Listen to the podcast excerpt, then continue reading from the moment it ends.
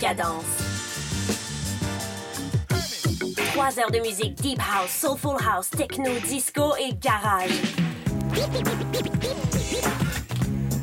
Décadence. Les vendredis dès 22h, Michael Terzian ouvre le bal à votre week-end. Votre week-end. CIBL, au cœur de la décadence.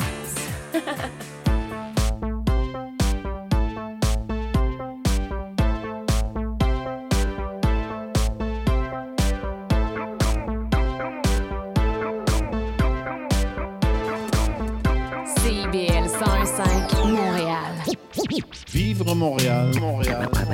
Alors, ici c'est IBL. On entre en onde bientôt. Bientôt. Dans 5 minutes. CIBL 105 au cœur de Montréal. Tu m'entends, tu m'entends, tu m'entends? Réveille-toi, réveille-toi, réveille-toi. Regarde-moi, regarde-moi, regarde-moi. Ne me demande pas la lune, j'ai beaucoup mieux pour toi.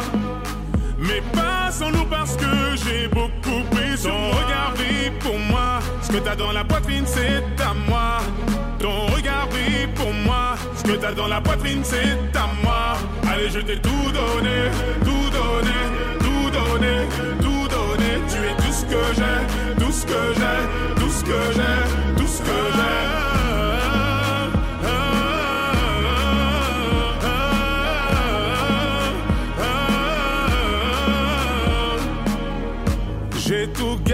en moi. Je me suis donné tant de mal. Je pourrais tout flamber pour toi. Pourtant, je ne suis pas pyromane. Et tous les deux, on foncera dans le mur. On va transformer la Ferrari en lambeau. Je suis flatté. Tu as demandé dans tes prières un garçon comme moi. Je suis choqué. Je m'imaginais sans cesse avoir un cœur indomptable. Et je me souviens de comment t'étais sapé ce soir-là.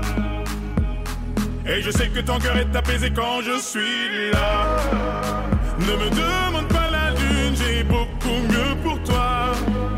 Mais pas sans nous parce que j'ai beaucoup plus. Ton regard pour moi. Ce que t'as dans la poitrine, c'est à moi. Ton regard brille pour moi. Ce que t'as dans la poitrine, c'est à moi.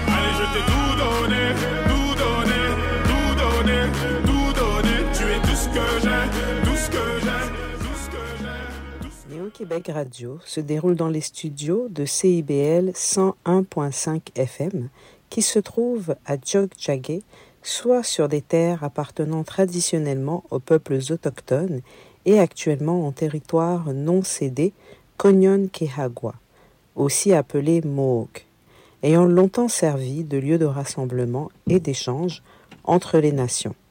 C'est dans le respect des liens avec le passé, le présent et l'avenir que nous reconnaissons les relations continues entre les peuples autochtones et autres personnes de la communauté montréalaise. Néo-Québec sur CIBL, c'est tous les dimanches de 13 à 15 heures. Passe le message.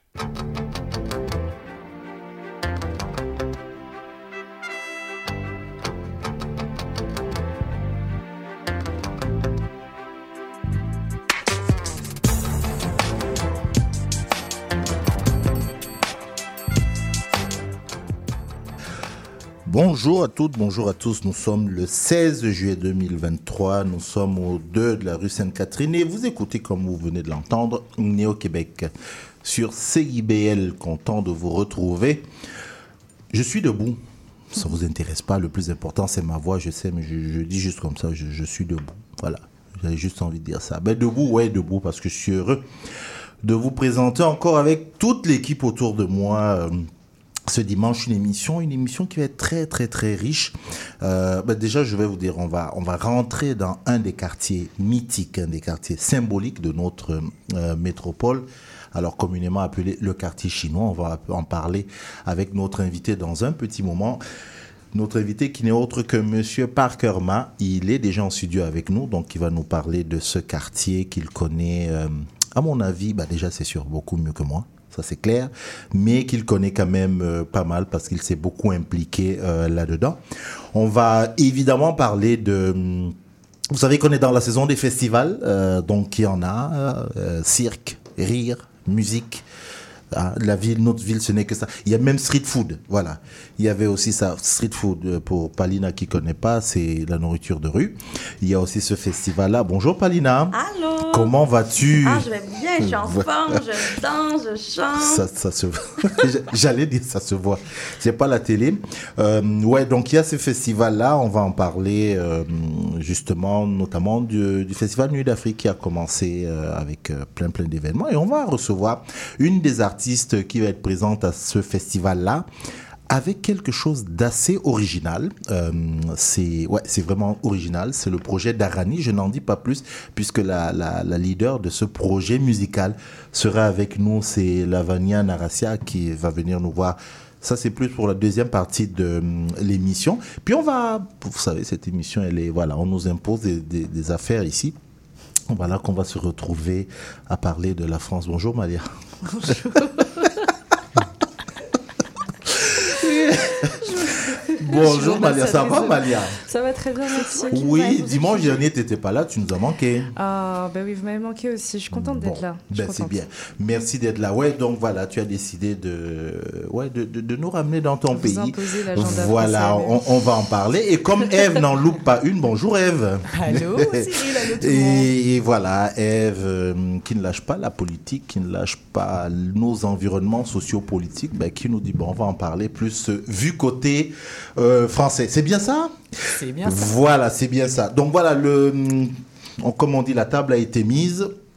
Euh, mon nom est Cyril Ekwala. Euh, vraiment, encore une fois, très heureux d'être avec vous aujourd'hui. Ok, elle me regarde avec de gros yeux parce que je ne lui ai pas dit bonjour. Elle est revenue de vacances. Bonjour Sandra. Bonjour Cyril. Ça Oui, va Ça va très bien. C'était bien là-bas Ah oui, je On a parlé- de on a- la on a- Jamaïque. On a parlé de, de toi. Perso- perso- personne ne veut le savoir, d'où tu reviens. Je vais vous dire, Montego Bay, pour être plus exact. On, on a parlé de toi dimanche dernier parce qu'on a vu des photos, voilà, tu étais sur la plage, il y avait des cocktails. Moi, moi je, je les ai vus. Oui, hein. Je ne sais pas oui, si c'est oui. toi qui buvais, mais on a vu, Cocktails. on a vu les, les mocktails cocktails. pour Voilà. moi. C'était des mocktails Des pour mocktails, voilà, c'est ça. moi.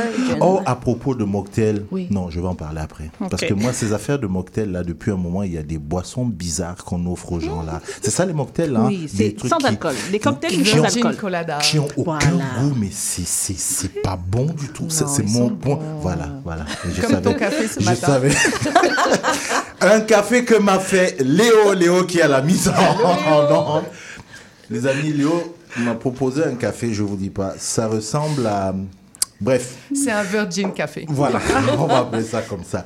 Euh, bah justement, Léo, on fait une pause musicale, puis on reçoit notre, notre premier invité.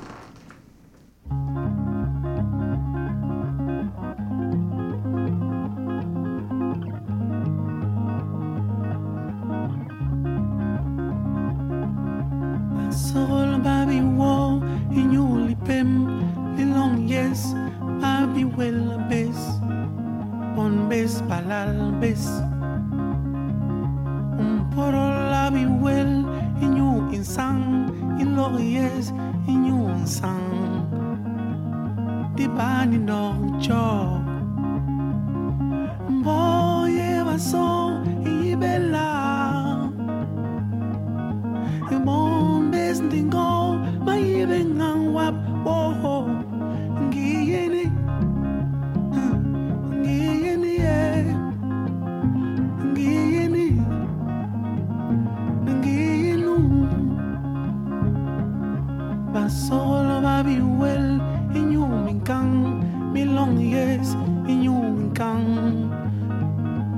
Mi bon bes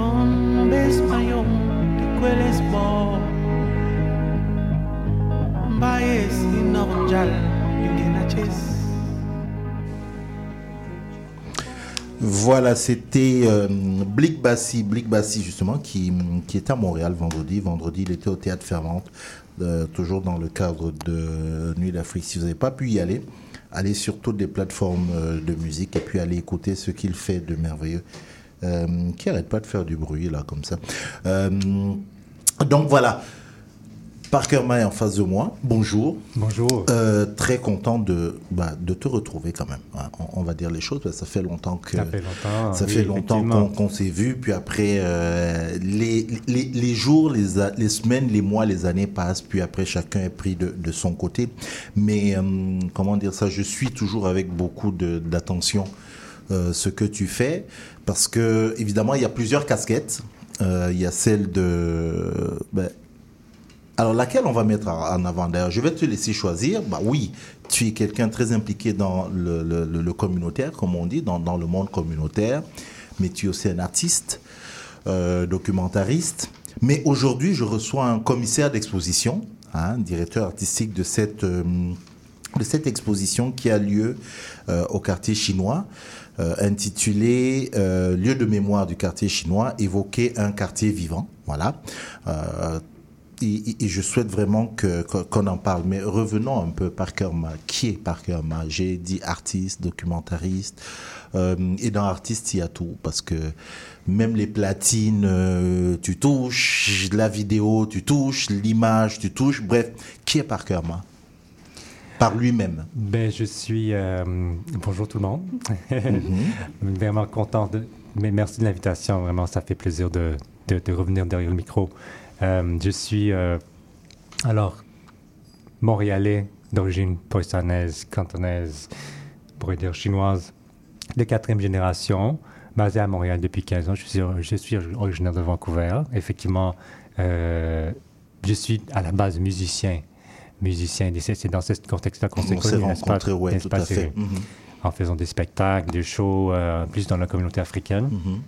euh, dans lequel je me suis impliqué, à travers mon émission également, euh, que j'avais à l'époque à Sécurité.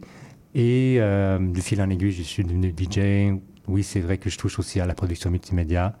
Et euh, depuis quelques années, je m'implique de plus en plus activement dans le, quartier chinois et dans la, communauté chinoise ici à Montréal et à, la communauté asiatique plus large, plus largement parlant. Pour euh, non seulement, on, est, là pour parler de l'exposition, mais il y a tout un contexte dans lequel ce- cette exposition s'inscrit. Euh, c'est-à-dire le, contexte de mobilisation populaire qui se fait autour des, différents enjeux euh, auxquels euh, le quartier fait face. Euh, alors, mettons tout de suite, euh, all- allons directement, tu, viens de, le dire, puis je pense à ça, quand on dit quartier chinois, est-ce que c'est juste une, je ne vais pas dire une erreur de langage, c'est une faiblesse de langage, euh, ou c'est uniquement des quartiers chinois C'est une manière de dire quartier asiatique, ou c'est parce qu'il y a plus de Chinois généralement euh, dans le quartier Je le dis autant à Montréal que dans toutes les grandes métropoles occidentales, où il y a un quartier, et on dit toujours quartier Ouais. chinois. Oui.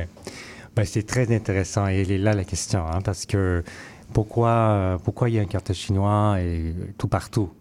Et, et, pour- et pas, d'autres quartiers ben, il, y a, y y sûrement d'autres quartiers, mais là vraiment, il y a- on voit un quartier chinois dans toutes les grandes villes du Canada Mhm. et d'A- d'Amérique du Nord. Edmonton, Vancouver, Toronto, Saskatoon, ainsi de suite. Ben, c'est parce que, euh, ben, premièrement, oui, c'est vrai que les premiers arrivants de l'Asie euh, autour de 1850, c'était beaucoup des Chinois qui, eux, fuyaient un environnement euh, qui était venu, devenu invivable, euh, qui était plein de, de, de- de cri- Il y a une crise politique, il y avait une famine, il y avait euh, beaucoup d'instabilité, Mhm. qui avait été causée d'ailleurs En, en Chine. en hein. Chine. Ouais, c'est ça. Par, euh, c'était les, les séquelles de, la guerre de l'opium qui avait été imposée par les pouvoirs impérialistes, les Britanniques, les, les Français, et ainsi de suite, euh, qui voulaient en fait avoir accès à la Chine pour faire de l'échange, de li- de libre-échange. Euh, la Chine a résisté, il y a eu donc l'introduction de l'opium par les Britanniques. Euh, la Chine a capitulé en saisissant cet opium, en le brûlant. Et euh, ce qui a mené à, à la guerre, la Chine a perdu. Ils, ils devaient payer des réparations. Et ces répara- réparations-là étaient transmises au peuple à payer en, en forme d'impôts. C'est pour ça que euh, il y a beaucoup de Chinois qui ont décidé de partir, surtout qui étaient du sud de la Chine, qui, Mm. avaient, qui avaient la possibilité de partir. Donc, euh, c'était autour de cette période-là qu'ils sont, ils sont arrivés. Et à cause des lois discriminatoires, à cause du fait qu'ils ne pouvaient pas nécessairement euh, s'y vivre n'importe où, euh, Ils se sont sans- regroupés. sans- oui, exactement. Mhm. Ils se sont regroupés dans des quartiers euh, qu'on connaît aujourd'hui comme étant les quartiers chinois. C'est sûr que au fil des années, il y a eu d'autres communautés. Surtout à Montréal, on peut parler de la communauté vietnamienne, cambodgienne, et ainsi de suite, qui sont passées par là. Donc, on parle plutôt des communautés au pluriel. Mhm. Mais c'est surtout, bien sûr, la communauté chinoise. La communauté Mm. chinoise. Et, et- et ça, voilà encore très très rapidement une courte leçon qui montre à quel point euh, cette communauté est ancienne dans ce, dans ce pays, parce qu'on a tendance à, à- à l'oublier un peu. Et, et tu mentionnais justement que toi, tu es originaire de, de Vancouver, puis je me rappelle être allé à, il y a quelques années de cela en Alberta, puis dans, dans la région de, de, de Calgary, euh, je pense je pense qu'on, on- rapidement, une histoire courte, on allait, je pense, vers Banff, puis il y avait une espèce de, de, de monument à, à la mémoire de, d'un des tout premiers Chinois qui était arrivé dans cette époque-là. Et on est en train de parler d'années 1800 euh, et, et des poussières quoi, qui étaient arrivées dans, Exactement. dans, dans cette région-là, en, en effet. Alors, ce, ce quartier, tu l'as dit, euh, toi tu es venu ici, puis tu as commencé à t'impliquer. Là, tu t'es impliqué dans la communauté euh, chinoise, donc à travers un certain nombre euh, d'activités. Le quartier chinois, on en a beaucoup parlé ces dernières années. Et quand je dis ces dernières années, c'est-à-dire qu'il y a eu, parce que là on parle de euh, évoquer un quartier vivant. Euh, Est-ce que le quartier chinois était en train de dépérir, de, de, Ouais. de, de sombrer Et comment? Je, je dirais que oui, je dirais que ça se passe encore. Quoique on essaie de, de contrer ça avec nos activités, mais Mhm. c'est vrai que euh, depuis. Ben, il y a eu la période, bien sûr, des, des lois discriminatoires. Je vais, je vais commencer là. Il y a eu la, la- la taxe d'entrée après la complétion du du chemin de fer euh, à travers les Rocheuses, qui était la partie la plus dangereuse, qui a amené la, la- mort de plusieurs milliers de travailleurs chinois. Mhm. Euh, ben, le gouvernement canadien ne voulait plus. Ne voulait plus. Euh, il voyait comme euh, plus un, une présence non voulue dans Mm. le pays. Et ils ont, pour dire ça gentiment, et ils ont, donc, ils ont donc instauré la taxe d'entrée qui était de 50 dollars au début. Et puis a rapidement augmenté jusqu'à atteindre 50 500 dollars en 1903. C'est-à-dire que tout Chinois qui voulait entrer dans le pays devait payer 500 dollars, Mhm. c'est-à-dire deux ans de salaire, l'équivalent de deux ans de salaire. Euh, et ça, c'était un énorme fardeau pour les Chinois qui désiraient amener leur famille. Ils ne pouvaient tout simplement pas le faire. Ils devaient travailler des longues heures. Mon grand-papa, par exemple, a, dû tra- travailler, économiser à peu près cinq ans. Et si tu regardes les, les dates de naissance de tous ses, frères et sœurs, en Mhm. fait, ils sont séparés de 5 ans parce que ça, prenait, ça lui prenait mon arrière-grand-père, excuse-moi, j'ai dit mon grand-père, mais c'était mon arrière-grand-père, qui il devait revenir à tous les 5 ans pour, euh, pour euh, rester avec, euh, avec sa famille, avec sa femme, Mhm. et puis ensuite revenir au Canada travailler. À, à partir de 1923, il y avait la loi d'exclusion qui a fait en sorte que toute émigration chinoise était était, était illégale, en Ouais. fait, rendue illégale. Et ça, c'était la seule loi qui a été unique, qui ciblait un, un groupe ethnique Un groupe particulier. ethnique particulier, ouais, c'est ça. Et ça, c'est significatif parce que le premier, c'était le 1er juillet 1923. Donc là, on est mi-juillet 2023. Donc, il y a deux semaines, ça fait le centième anniversaire de, ce, ouais. De, ce- de ce- de- de cette journée d'humiliation. Je crois qu'on on a évoqué ça ici avec euh, Estelle, Estelle Mi, qui journaliste, Estelle. qui avait voilà qui a fait un reportage euh, justement sur euh, ces anciens-là, puis Mhm. laissant entendre la- de, de la présence effectivement chinoise et, et tout ça. Mais pour revenir vers le, donc, le, le- le quartier en tant que tel, donc, Mhm. il y a eu, après ça, dans les années 70, euh, plusieurs euh, projets d'infrastructure, dont euh, le, le complexe des jardins Hydro-Québec. Ensuite, il y a eu le complexe Guy Favreau, Mhm. suivi de Palais des Congrès. Ensuite, l'autoroute Ville-Marie. Tous ces projets-là, qui étaient sous le- la bannière de développement urbain, avaient effectivement amputé et en fait en sorte que le quartier ne pouvait pas se développer. de tout, c'est ça. Et euh, Mhm. dans, le, dans le cas des complexes Guy Favreau, euh, il y avait, en fait, ça faisait partie du quartier chinois. Il y avait des commerces là, il y avait des logements, des écoles, terrains de jeu. Et tout ça, ça avait été exproprié pour construire cette monstruosité qui est complexe, qui fait qu'il n'y a rien à faire architecturalement, ni avec les besoins de la communauté, ni avec rien d'autre. Mm. Euh, donc, ça, ça a amputé un tiers du quartier. Donc, je dis ça pour dire que, pour, pour mettre le contexte, ce n'est pas juste dans les dernières années, c'est Mhm. depuis les années C'est- 70 tout à fait. qu'on Mhm. qu'on reçoit, qu'on encaisse des, des, des injustices. Et récemment, bien sûr, bon, il y, a- y a eu euh, d'autres petits détails, mais la, la période de la pandémie, et le racisme anti-asiatique aussi après euh, a été, a été euh, néfaste pour, euh, pour les quartiers. Mhm. Mm, Sauf erreur de ma part, il me semble que euh, le quartier a obtenu récemment un statut de euh, quartier patrimonial, non? Quelque chose comme ça, de la part de la ville. Sauf. Je n'ai pas, vérifié juste avant, mais il me semble qu'il y a... Ou alors c'est en projet.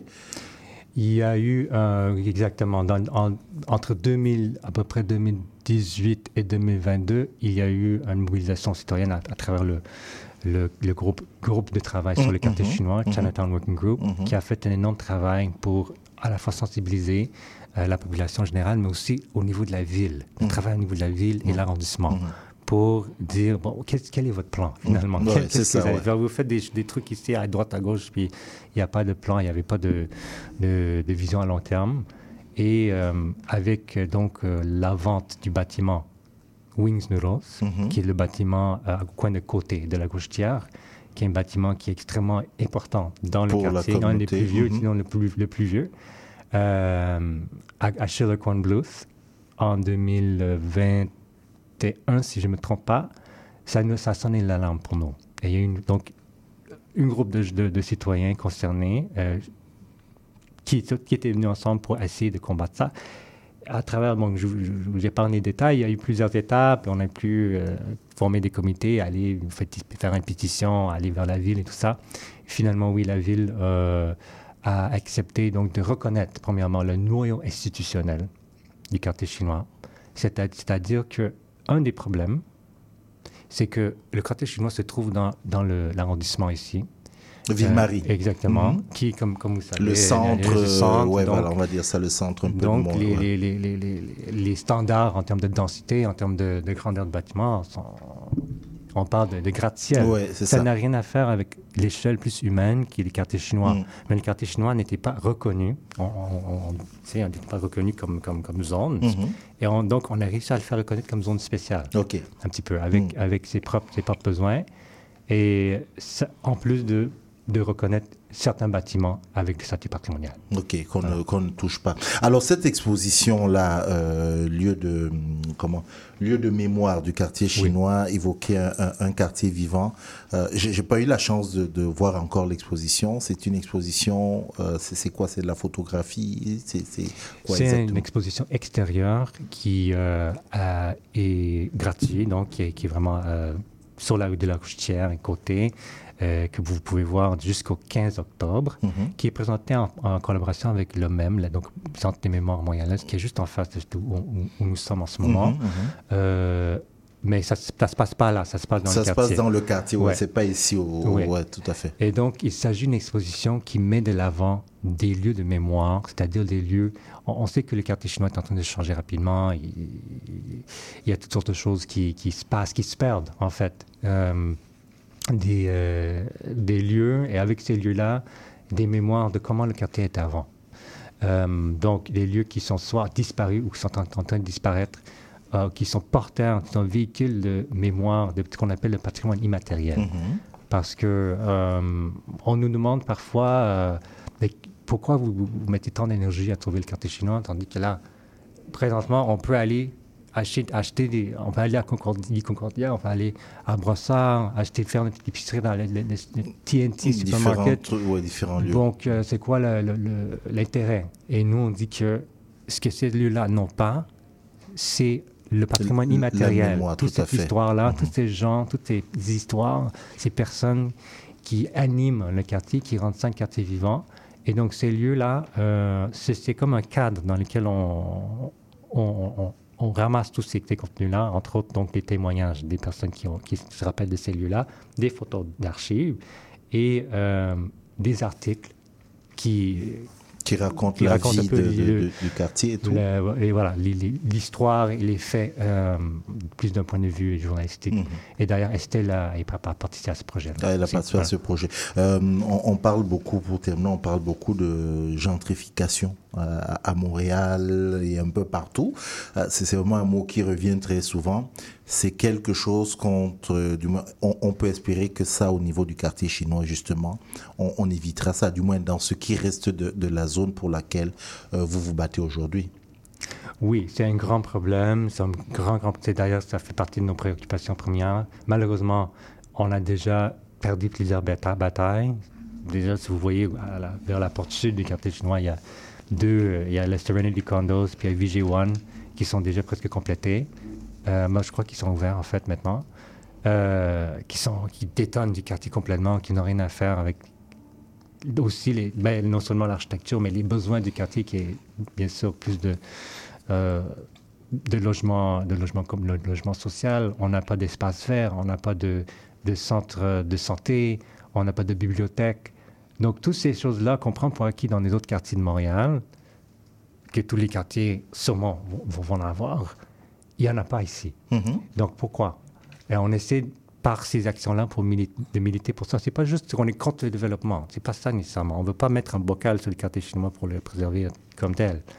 Mais on est contre, on est contre bien sûr des, euh, des projets qui ne sont pas alignés avec la, euh, bon, avec ce qu'on Avec les perçoit valeurs, et qui avec- sont les, les- les besoins du quartier. C'est-à-dire qu'en cas de, de bibliothèque, par exemple, si- s'il faut une bibliothèque, s'il faut un centre de santé, il faut que ce soit, que ça vienne, comment dire ça, que ça émane de- des, des- des habitants du quartier, de, de leur, leur- euh, à, à leur image. Est-ce que c'est ça, je comprends ça comme ça? Exactement. Et ça aussi, c'est, ça fait partie de l'essence de l'exposition. Mhm. C'est de présenter du contenu qui est un peu à l'image du quartier.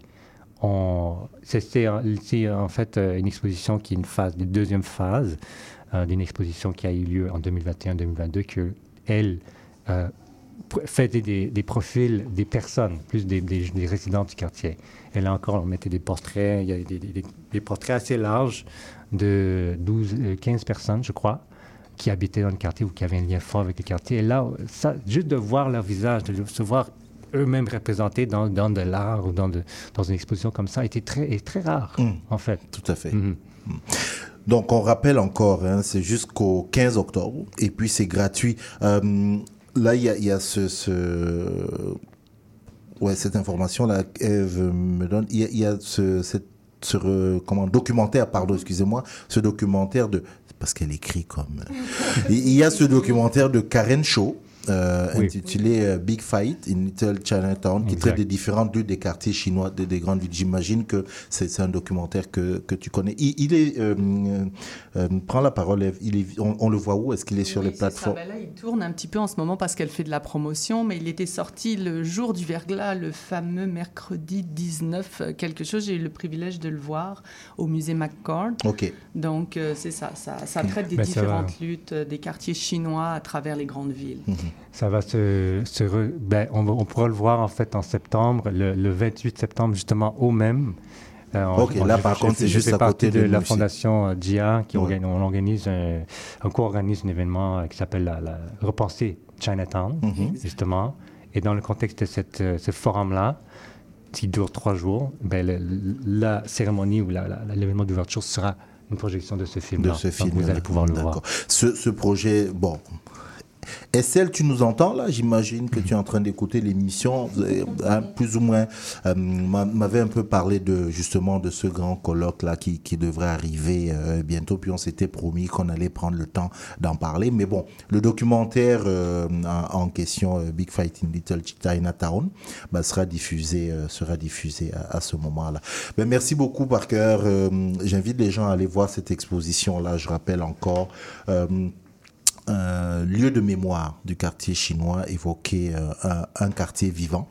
Euh, on, a envie, à, côté des grandes bâtisses, là, quand même, d'avoir de petits espaces de vie. Euh, voilà, ça fait, ça fait aussi partie euh, de nos vies. Merci beaucoup d'être venu nous, nous en parler. Et puis, on va se faire euh, le devoir au moins une fois chacun de nous dans cette équipe d'aller y faire un tour. Oui, je regarde les, je regarde les visages, je tellement sens proche déjà. euh. c'est ça que je dis. Je, je vois déjà des gens qui vont y aller là tout de suite, mais vraiment, non, non, on a la possibilité. C'est juste à côté de nous.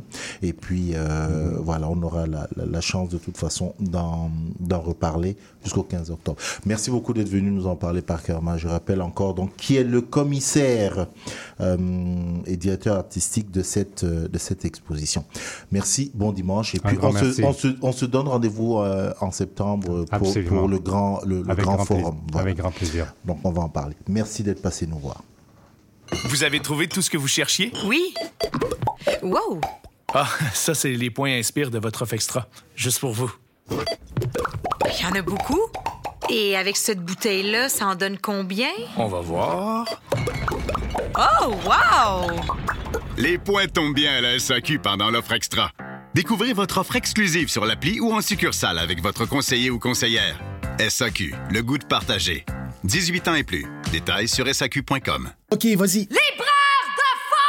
Tout sur la littérature. Cette forme-là parlait d'une certaine manière du fond que je voulais explorer. Et ça va générer chez lui une réelle angoisse. Une série nouvelle qui s'appelle Le Projet P. Le personnage de Marion, par exemple, c'est beaucoup défini à travers ce qu'elle peut faire pour les autres ou ce qu'elle représente aux yeux des autres. Libraire de force! Avec Linda Dion et Mike Seviano. Jeudi 18h, rediffusion mardi 16h30. CIBL, au cœur de la littérature.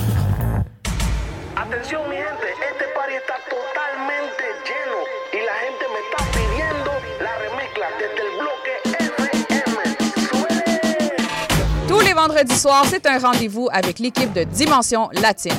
Dès 18h, le top 5, les nouveautés de la semaine et nos entrevues avec des artistes internationaux. Mais surtout, à partir de 19h, Montréal Pal Mundo, le nouveau segment qui vous donne un survol sur la scène locale et les nouveaux artistes de la relève de Montréal. Es una cita con dimension latina.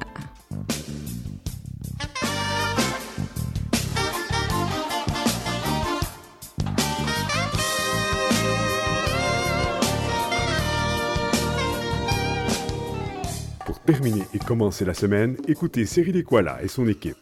Né au Québec tous les dimanches de 13 à 15 heures sur CIBL.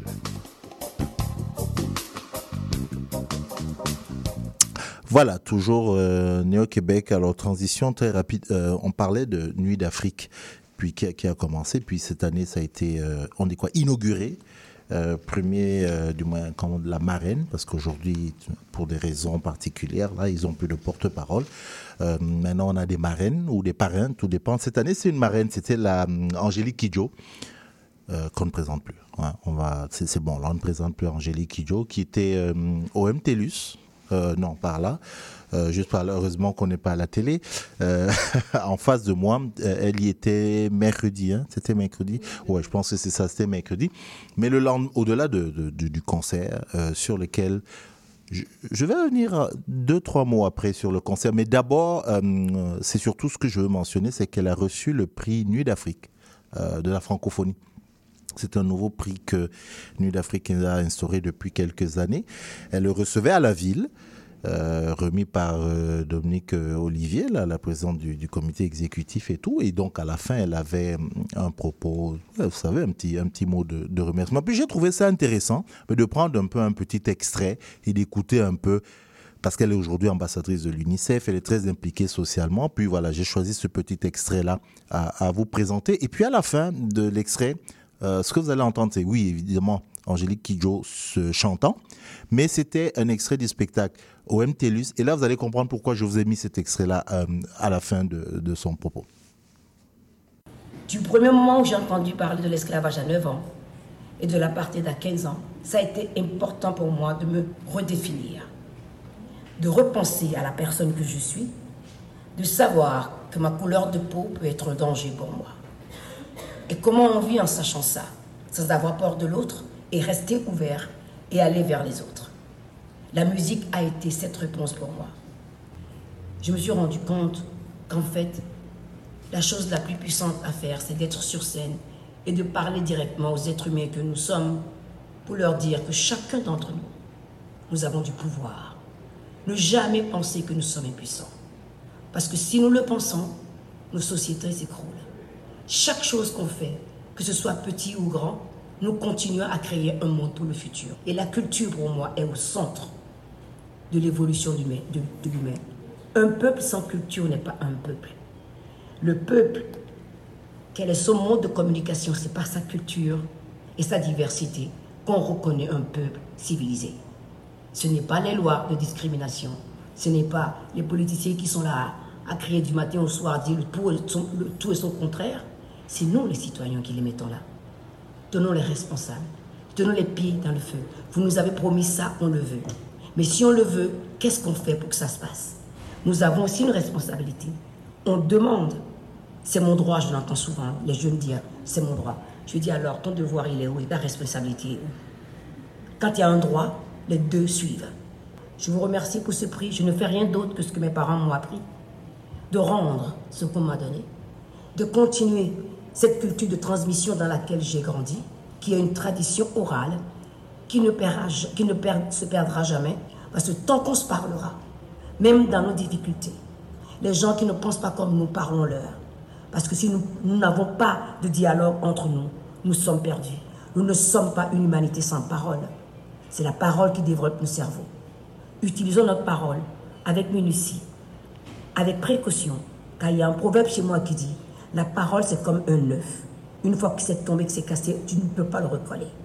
Pensons, réfléchissons, faisons les choses dans la durée, pas dans l'immédiat. Tous les médias que nous avons aujourd'hui, Internet et compagnie, nous donnent une satisfaction rapide. Mais cette satisfaction ne dure pas, donc on a de plus en plus de frustration. La pensée critique est importante. Nous en sommes capables. Utilisons la technologie pour avancer l'humanité, mais pas contre l'humanité. Merci beaucoup.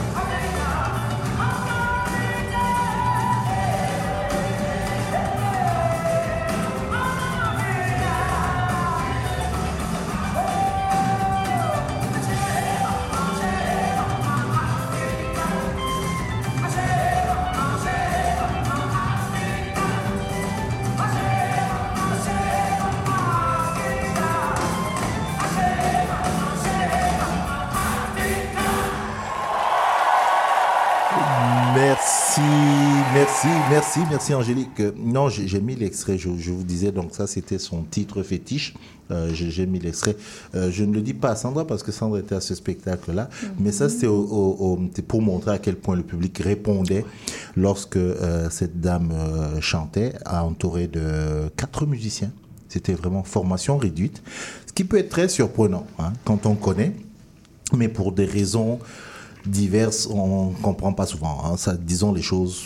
Angélique Kidjo vient à Montréal. Bon, elle a quatre musiciens. Elle est au MTLUS. J'adore le MTLUS, mais on va se dire les choses comme elles sont. C'est pas la salle de spectacle la plus waouh. Tu l'aurais mis où, toi? Dans une salle faite pour ça, c'est-à-dire que euh, le national, dans une certaine mesure, si on reste dans les, les salles que euh, choisit souvent le, Festival Nuit d'Afrique, euh, ou alors bah, quand on a encore un peu plus de moyens, bon, on va à une salle comme... bah, à la limite, pourquoi pas, l'Olympia, ou alors ici, juste à côté de nous. Mais disons qu'en fait, le MTLUS, il y a un certain type de musique, quand ça se joue dans cette salle-là, Écoute, l'acoustique n'est pas bonne. Et le dire, c'est pas mauvais, hein. c'est juste que c'est- voilà, ça sonne, ça sonne bizarre, ça sonne vraiment bizarre. Tout bon musicien de Montréal va vous le dire. Sauf, je dis bien, un certain type de musique pour lequel cette salle est, est- est adaptée. Mais on fait avec ce qu'on a, on, ils essayent de travailler, voilà, pour, pour euh, améliorer les choses. Mais voilà, on a une salle juste à côté, là, celle-là, là, derrière moi. Ah, la SAT Non, c'est pas la là. SAT, c'est comment on appelle Bah, Club oui, Soda. Club Soda. Voilà, encore, vous voyez, c'est un peu, c'est un peu. Même Léo est d'accord avec moi.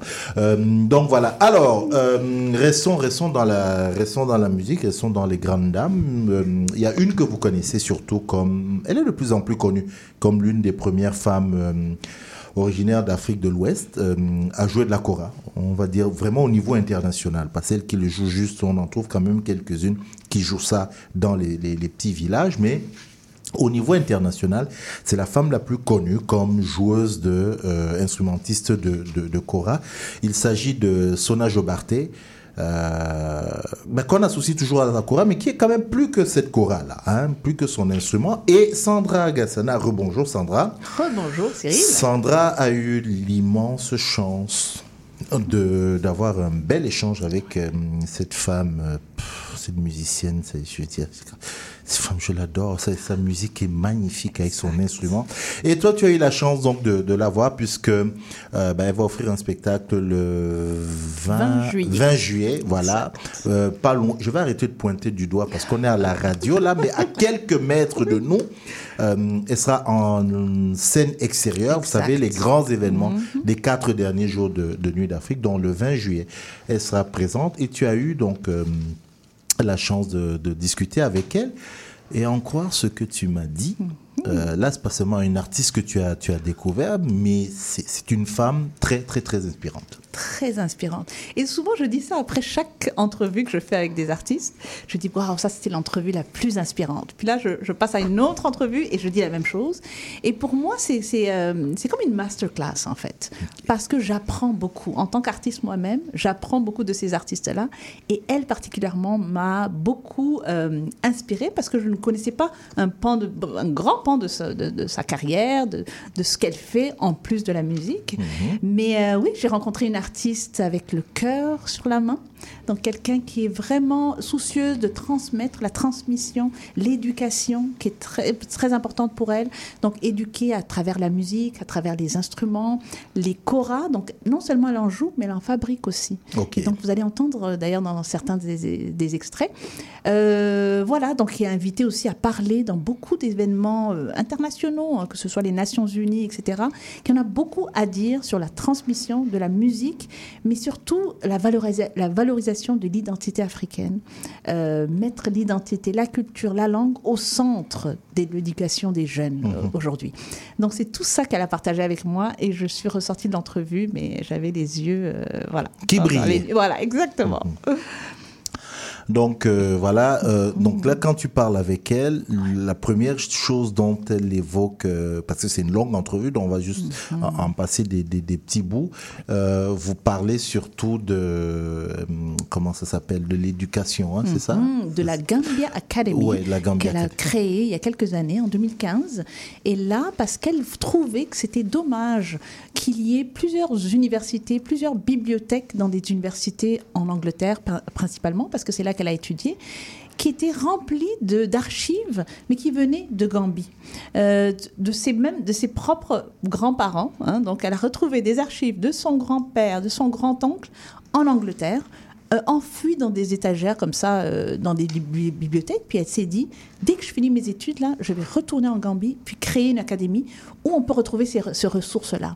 Parce que ces ressources, bien sûr, ne, sont pas consultées par les Gambiens, ne sont pas... euh, donc, oui, c'est pas tout le monde qui a accès à ça. Donc, elle Mhm. s'est dit, je vais ramener tout ça en Gambie, puis je vais créer la Gambia Academy, où on offre des cours, des cours de chant, des cours de, de, etc. Et donc ça, c'était un de ses objectifs après ses, ses études. Donc on a largement parlé de ça dans un des extraits. On a parlé de la kora aussi qu'elle fabrique. Donc elle, elle s'est vraiment mis comme, donné comme mission de fabriquer des koras qui gardent l'essence de, de, de l'instrument euh, traditionnel, mais avec des, des petites touches modernes. Par exemple, elle parle de tuning heads à un moment donné. C'est l'espèce de, de façon pour, pour accorder les D'accorder, des ouais. têtes, des têtes d'accords, je pense. Je ne sais pas comment on appelle ça en français. Et donc, euh, voilà, elle a commencé à construire. Et là, elle a toute une équipe. Maintenant, elle a formé des gens pour construire ces koras-là, qui sont plus faciles à, à à déplacer euh, pendant les, les- les voyages, notamment. Et on a parlé, bien sûr, de son plus récent album qu'elle va venir présenter le 20 juillet à À Montréal. Montréal, exactement. Mm, Ok. Écoutons donc ce qu'elle te dit sur la, la Cora Ouais. et sa relation avec la Cora. I I use um, instruments that um, I mean the reason I graduated I would say graduated I mean as in moved to start playing uh, choras which um, have these tuning heads. If for me my choras the only difference is the tuning heads, right? Um, and I got into constructing choras only because of the fact that I was unable to find a chora that could be the best of both, right? for me there is a there was something that was meaningful um, in the all the construction methods even though we can always look to improve or look to modernize there's also something i found that was lost in the depth of sound with the instruments that i was uh, able to to to to try and so that's what inspired me to because my my great uncle my my grandmother's uh, brother was uh, you know the master kora maker of his generation in the Gambia that all the professional kora players go to for their instruments. And so all the koras that I had ever played in my family belonged to my my father my brother my my grandfather. All those koras have been made by the same uh, maker Ali Suso. And so I decided to actually um, and he was already uh, passed away by that time so i wasn't able to go to him directly but what i did was i started to study his choras in a lot of detail the ones that i had I had so many of them and to then slowly un, un, unravel some of them slowly to try to understand exactly how he had put these instruments together because the sound could never be rivaled with any of these other instruments. So then it led me down the road of you know what if I could construct one that still retained these very um, fundamental approaches and techniques that he did on, on the traditional model, but combine it with minimal changes just to make it practical to that the fact we have to get on airplanes, go into cold weather, and all these things that really disrupt the very traditional model. What if we just, you know, I went at it very carefully. So, like, basically changing as little as possible, but enough to make a difference. And that's really uh, where I came up with the chorus that I use and the chorus that I play now. And then um, it was totally by chance that I actually then started to make them and sell them. But it was literally just because students started saying, "Can you make one for me?" Then I made one for them, and then another one. By five or six times I did it, I realized, you know what, maybe this is something I should do more. So I ended up starting to do it more professionally. But um, I, I've actually stopped doing that for a lot of years now. I've I've trained up some other people to be doing it in in the Gambia, so now I don't do it myself. But um, but I, you know, sometimes I still love to go back to, but I just don't have the time anymore. Voilà, c'est ça. Et, et rappelons quand même, oui, parce que là, les gens se posent des questions. Oui, elle est unilingue anglophone. hein. Donc, C'est Exactement. pour ça Donc, que, on a fait mais là, on comprend parfaitement ce que ce que tu présentais avant. Et donc, il y a l'autre aspect donc hum, que tu évoquais, qui était son sa volonté de, de, de transmettre. C'est pour ça qu'elle crée donc cette euh, Gambia, Gambia Academy. Academy pour parler un peu de voilà, elle veut, elle veut transmettre et, et tout ça. On- Voilà. On, on réécoute Sona Jobar- Jobarté. this is what I started to think now. What if we were to expose, you know, um, Africans to an education system that placed their identity, their history, their traditions, their languages, their culture just at the very, very center of their everyday academic experience. So rather than it becoming some, you know, thing that we have to do, now is cultural day, or now is a day where we have to recognize who we are for a moment, you know, what if that was just absolutely normal because that's what happens in Europe, right? It is normal for a British child to go to a British school and be identified as British, right? And to speak English and to learn about British history and to mark those occasions that value British history and their self worth. And that's normal. It's not seen as a sort of massive thing or hoo ha that we have to kind of, you know, mm-hmm. sp- put lots of attention or that's just normal, right? It's expected. So this is where I talk about perception, right? And so for me, this is really what gave birth to that idea. It was also compounded at university because I was fortunate to be at SOAS, which was an amazing experience, School of African Oriental Studies in the London University. And the library there was really the compounding element of why this was like, I this is what I have to do the moment I leave and I graduate. This is what I'm doing um, was because I spent so much time in the library, aside from my studies, I would spend so much time going and just literally finding resources and books and archives and audio recordings of my own family members, right? My grandfather or, you know, related um, uh, uh, uh, individuals of my family, extended relatives of my family. And these are archive materials who ha- that have been collected, obviously, and, and, and, and um, archived by people who have traveled to Africa, gone and studied people, and then come back and written books or put archives together, and then it all goes into these libraries. And yet, the people who this material belongs to have no access to it. So, my own family doesn't even know of its existence. My father, when I used to ask him, Do you know there's recordings here of your father? He would say, No, I don't know. And this is a whole section of this book that is talking about him, talking about this. And, you know, so this is again another thing I said, okay, so even if my family wanted to, there is no way this country will even grant those people a passport to even come here to look at it. So what if we actually had these resources in Africa? What if there's libraries in Africa that actually have this material and it is available to people who again to which it belongs? So mm-hmm. that was a massive thing was like building a library. I didn't actually at that time intend to make this a full-time mm-hmm. school. I didn't think i would be able to do that but it was like for me it was a library i wanted a cultural center a library that people would be able to access at least things that belong to them um and and so that's where that started and and and again very fortunate my one of my heads of departments who was a head of Yoruba studies at the time said to me, you know what, this is this is something he encouraged me. He said, you know, when you get out of here, he said, this I think would be the most amazing thing you could do if you continue on that line. And I did. Je comprends pourquoi tu es sorti de l'entrevue, les, yeux qui Oh brillaient. Hein, m'a c'est non, c'est- inspirant, c'est inspirant. Puis, puis ça, ça, fait tout de suite. Je, je repense à ce que nous disait notre euh, invité précédent, qui Exactement. parlait du fait que même s'il y a une bib- du moins pas même si. S'il y a une bibliothèque dans le quartier chinois avec ce qu'il y a, il parlait du patrimoine immatériel, c'est bien qu'il y ait la, la- la ressemblance.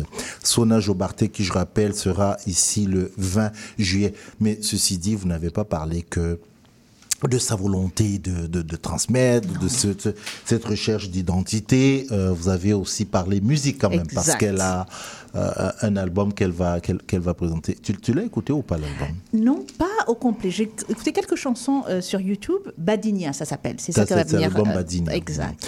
Sandra a écouté sur, sur YouTube. Elle a écouté la musique sur YouTube. Sandra. vidéoclips, C'est une artiste, c'est- une artiste qui nous parle. hein. C'est une artiste qui nous dit qu'elle a écouté la, la, mu- la musique sur. sur Ouh, comment mais j'adore voir son image. Non. Et ces vidéoclips sont Bon, incroyables. bref, écoutons ce qu'elle te dit, euh, puisque vous parlez quand même donc de, de cette Badinia. Badinia, ça? exact. Écoutons ce qu'elle en pense. so yeah, uh, Baninya is um, well, apart from it being, of course, the the the new one, and um, hopefully every artist, you know, comes with something a bit different every time they make a new creation. So um, that, of course, is my number one goal to always keep innovating and keep uh, progressing um, through uh, through my journey. But I mean, this one is really very particular in in uh, its dedication more to um, the impact that I um, I want to see on society more. So this is more of a an album for society more than for me. Let's say, you know, I kind of wanted to align uh, my music uh, far more to the work that I do. Um, um so so this was kind of one of the goals of this album um obviously musically there were a lot of other goals that i was trying to achieve as well but in terms of just let's say generally its impact that's really what was behind this album Mhm. And Badinia, is, does that does it have something to do with world or something? no badinia actually it's it's almost like an echo from the first album which was called fasia and fasia is really is is referring to my paternal heritage since that's the the line um, that this tradition is inherited through your father's line. Uh, Badinya is the mirror of that, but on the mother's side. So it's really now talking about um, the the the the relevance of the female role within obviously the family because that has a lot of cultural meaning in terms of badinya and what that means in terms of connectedness between kids who share the same mother and how they are raised and so on. But i'm talking about it on a social level now in terms of the responsibility the onus um, the accountability as well of actually um, the motheringness of society and how we have to actually start to look at how we are developing and growing our societies, how we're nurturing our societies for future generations. So this was really kind of a, a deeper meaning that I'm referring to. Voilà, Badinia, donc le nouvel album de Sona Jobarté qu'on peut retrouver sur toutes les bonnes plateformes de musique. Oui. Pas, Et pas pas dit- YouTube, c'est pas ça dit YouTube, mais de musique. Euh, Voilà. Donc je rappelle, euh, elle vient à Montréal dans quelques jours. Oui. C'est le 20 juillet. C'est gratuit, c'est à l'extérieur. Allez-y, venez. La température sera, vous voir sera ma- magnifique euh, pour tout le monde. Donc on se sépare euh, en écoutant le titre. Oui, alors on va écouter Gambia, son succès planétaire, tout de suite après. Hmm, D'accord. On se retrouve le 20. Merci beaucoup Sandra. On écoute donc Gambia.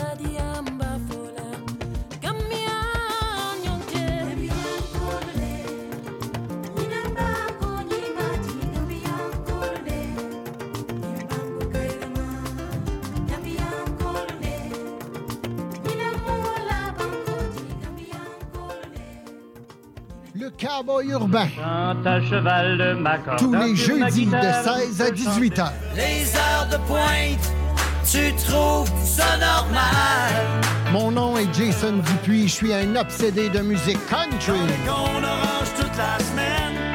Je vous propose des entrevues, des performances et des grands classiques. La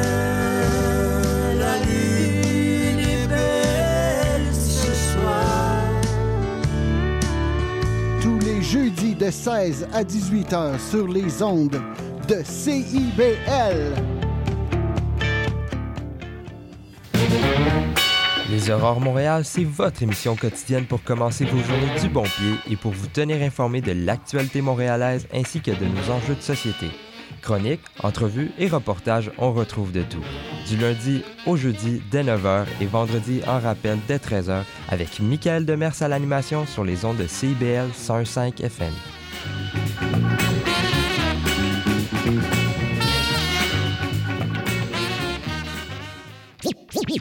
Vivre Montréal, Montréal. Alors, ici c'est IBL. On entre en onde bientôt. Bientôt. Dans 5 minutes. CIBL 101.5 au cœur de Montréal.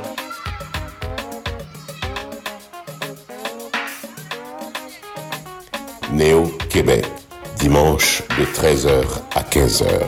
C'est rafraîchissant.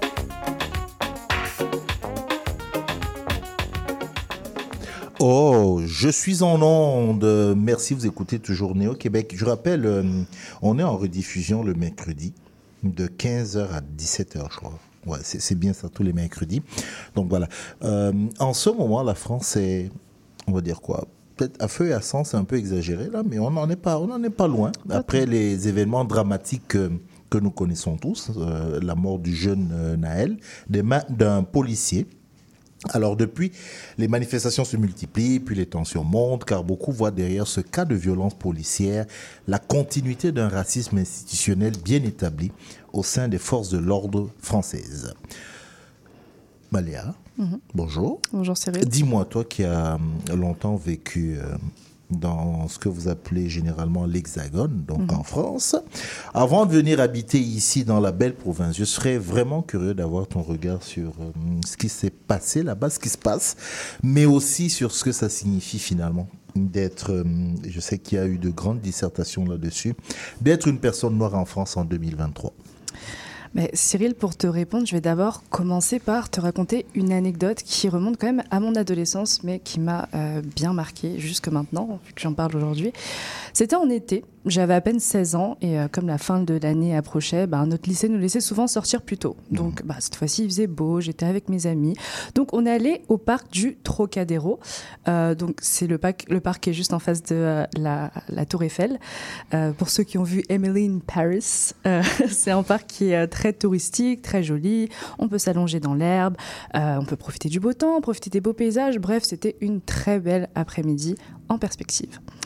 Donc, on s'est installé, puis on a commencé à discuter, à rire, à grignoter, à profiter de cet après-midi comme il se doit. Et puis, d'un seul coup, il y a eu deux policiers armés jusqu'aux dents qui sont apparus devant nous. Et quand je dis armés, c'est euh, gilet pare-balles, matraque, 9 mm accroché à la ceinture, euh, bref, toute la panoplie euh, d'une intervention. Donc, ils nous ont posé toutes sortes de questions. Qui est-ce que vous êtes? Qu'est-ce que vous faites là? Quel âge vous avez? Montrez-nous vos sacs. Non, on était extrêmement terrifiés. On était des enfants, je rappelle, tranche d'âge 15 ans, 16 ans. hein. Et on est en après-midi. Et on est en après-midi et il fait beau. Voilà. Donc, on a répondu à toutes leurs questions, on a fait tout ce qu'ils nous ont dit de faire, on a vidé nos sacs sur l'herbe, on leur a montré que non, aucun de nous n'avait dans ses effets personnels de la drogue, un sabre laser ou encore les codes pour la bombe nucléaire. On venait juste de sortir de notre cours de français. Puis les deux policiers se sont tournés vers moi. Et donc, devant mes amis, ils ont commencé à me faire une sorte de fouille au corps. Donc, rendez-vous bien compte. Deux grands policiers, deux hommes, qui commencent à me fouiller devant tout mon groupe d'amis dans un silence de mort. Donc, je peux même pas vous dire ou vous décrire le, niveau d'humiliation en fait que jusque maintenant je ressens parce que ça m'a vraiment marqué au fer chaud. Puis, bah, quand ils ont réalisé que non, je n'avais absolument rien d'illégal sur moi, bah, ils sont juste partis sans un mot, sans des excuses, rien.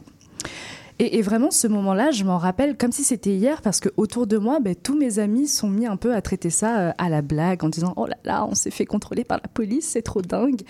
et puis moi, j'avais vraiment les larmes aux yeux au milieu de ça, donc je leur ai demandé Mais, mais qu'est-ce, qu'est-ce- pourquoi est-ce qu'ils m'ont fouillé euh, plus que Mhm, vous? Enfin, mhm. On a les mêmes sacs à dos, on s'habille pareil, on parle pareil, qu'est-ce qui, qu'est-ce qui me différencie de vous? Et puis là, je m'en rappellerai toujours, et je sais que je dis souvent, je m'en rappellerai toujours, mais c'est pour vous dire à quel point cet événement est gravé dans ma mémoire. Il y a une des personnes du groupe qui s'est tournée vers moi et qui m'a juste dit Ah, mais c'est parce que t'es noir. Et vraiment sur un ton très naturel, euh, comme si ça allait de soi. Et c'est très étrange parce que je sais que je suis noire. Je pense qu'à cette table, tout le monde sait euh, que. Que Nat, tu es sais noir, t'es oui. voilà. Mhm. On sait qu'on est noir, on se regarde dans le miroir, on voit notre peau, on réalise qu'elle est plus foncée que, ce- que celle de certaines personnes, mais peut-être plus claire que celle d'autres personnes. Donc, bah, sur un plan purement factuel, on a conscience d'être noir de la même façon qu'on saurait que la couleur orange est plus foncée que la couleur jaune, mais qu'elle est plus claire que la couleur rouge. Mais dans la vie d'une personne racisée, j'ai remarqué qu'il y a toujours un moment un peu choc, un peu traumatisant, où, euh, après avoir simplement constaté qu'on est noir, on comprend qu'on est noir. Et ce, parce que bah, le, constat de la couleur est simple. Euh, par, par exemple, je vois que Eve porte euh, une veste verte, je vois que le ciel est malheureusement gris. Euh, mais la compréhension, c'est la compréhension en fait qui vient apporter du sens à tous ces constats. Mm. Donc peut-être que Eve porte une veste verte parce que c'est sa couleur préférée, et peut-être que le ciel est gris parce qu'il va pleuvoir dans pas longtemps. Et il va pleuvoir dans pas longtemps. J'ai regardé l'application météo à 14h, il faudra avoir vos parapluies. Donc là, ce contrôle de police, ça m'a fait comprendre que ce que c'est en fait, ce que ça signifie d'être une personne noire en France, parce que par-delà la couleur. Et, et être noir, en fait, c'est finalement être une cible instantanée, c'est être un coupable né, et c'est être la seule, la, la personne par- sur laquelle le plus de soupçons va se former sur aucune autre base que celle d'être la seule personne noire dans la pièce.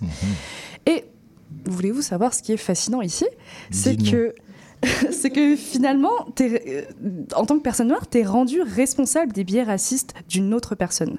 Donc, en d'autres termes, on va te mettre sur le dos un problème qui ne te concerne pas, que tu n'as pas causé, parce que le racisme, c'est une sorte de xénophobie intériorisée que la personne raciste doit déconstruire par elle-même. Et, ce travail de déconstruction ne nous concerne pas. Mais que tu le veuilles ou non, rien qu'en étant une personne noire dans l'espace public ou une personne arabe dans une voiture, comme le cas de ou une personne voilée dans le métro, et là, parenthèse un peu macabre, j'ai regardé, euh, j'ai vu hier qu'une euh, femme voilée euh, à Paris avait été poussée dans les rails et est morte euh, par, oui, par une personne raciste. Fermez la parenthèse.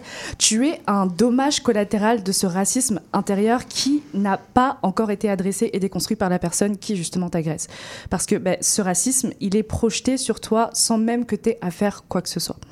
Et c'est vraiment à cause d'événements euh, comme celui de mon adolescence, comme celui, hélas, de la femme voilée qui est décédée, euh, ou comme celui de, Naël, que je parle de dommages collatéraux, mais aussi de poison systémique, parce qu'on on parle ici de méfaits commis par des policiers qui sont censés voler à notre secours, mais qui partent déjà patrouiller en ayant des idées préconçues sur une frange très spécifique de la population, et qui laissent justement ces stéréotypes dicter leur comportement.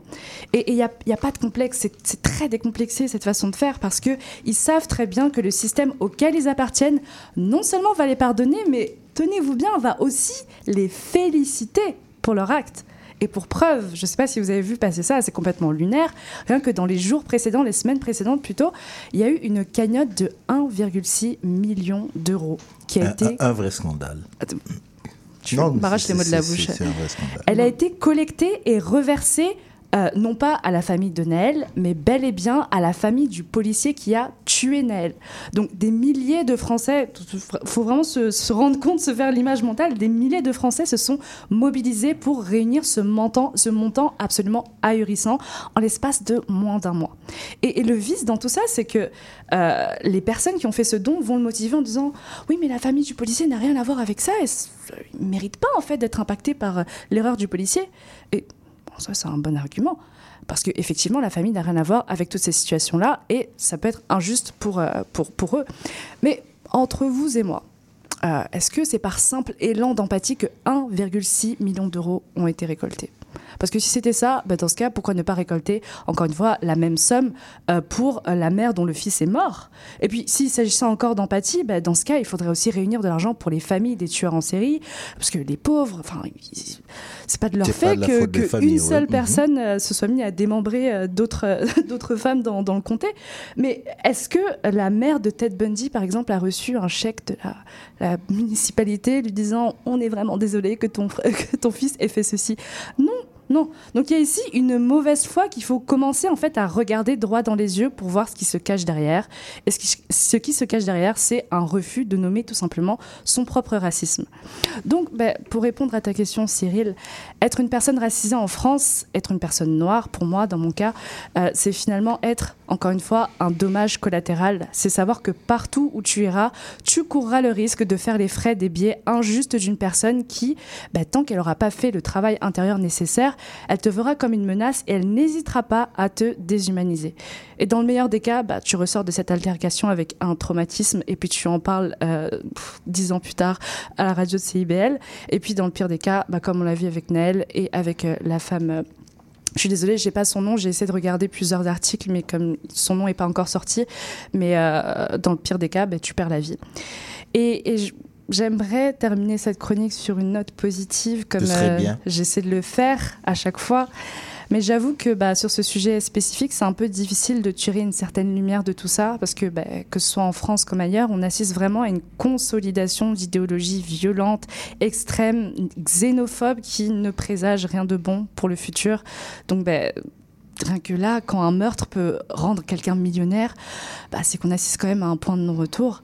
Donc bah, à ce stade, je nous souhaite euh, beaucoup de résilience et d'espoir, parce que bah, si nos combats jusqu'ici nous ont bien appris une chose, c'est que tôt ou tard, on finira toujours par donner tort à nos oppresseurs.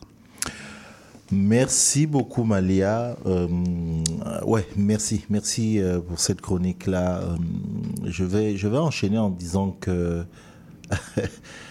le chemin, le chemin reste encore très long, très très long. euh, mais tu l'as dit, il faut continuer à être résilient. Faut pas perdre espoir, Faut oui. pas perdre espoir. Mais, dans, dans la foulée, euh, de- dans la foulée de, de- de ce que tu viens de dire.